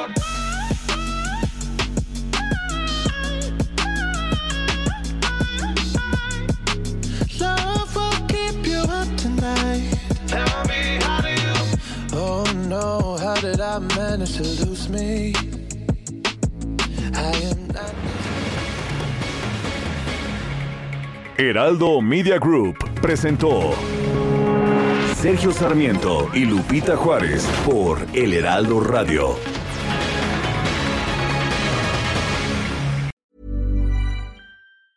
Hi, I'm Daniel, founder of Pretty Litter. Did you know cats tend to hide symptoms of sickness and pain? I learned this the hard way after losing my cat, Gingy. So I created Pretty Litter, a health monitoring litter that helps detect early signs of illness by changing colors, saving you money and potentially your cat's life. Pretty Litter is veterinarian developed, and it's the easiest way to keep tabs on your fur baby's health right at home. Go to prettylitter.com and use code ACAST for 20% off your first order and a free cat toy. Terms and conditions apply. See site for details.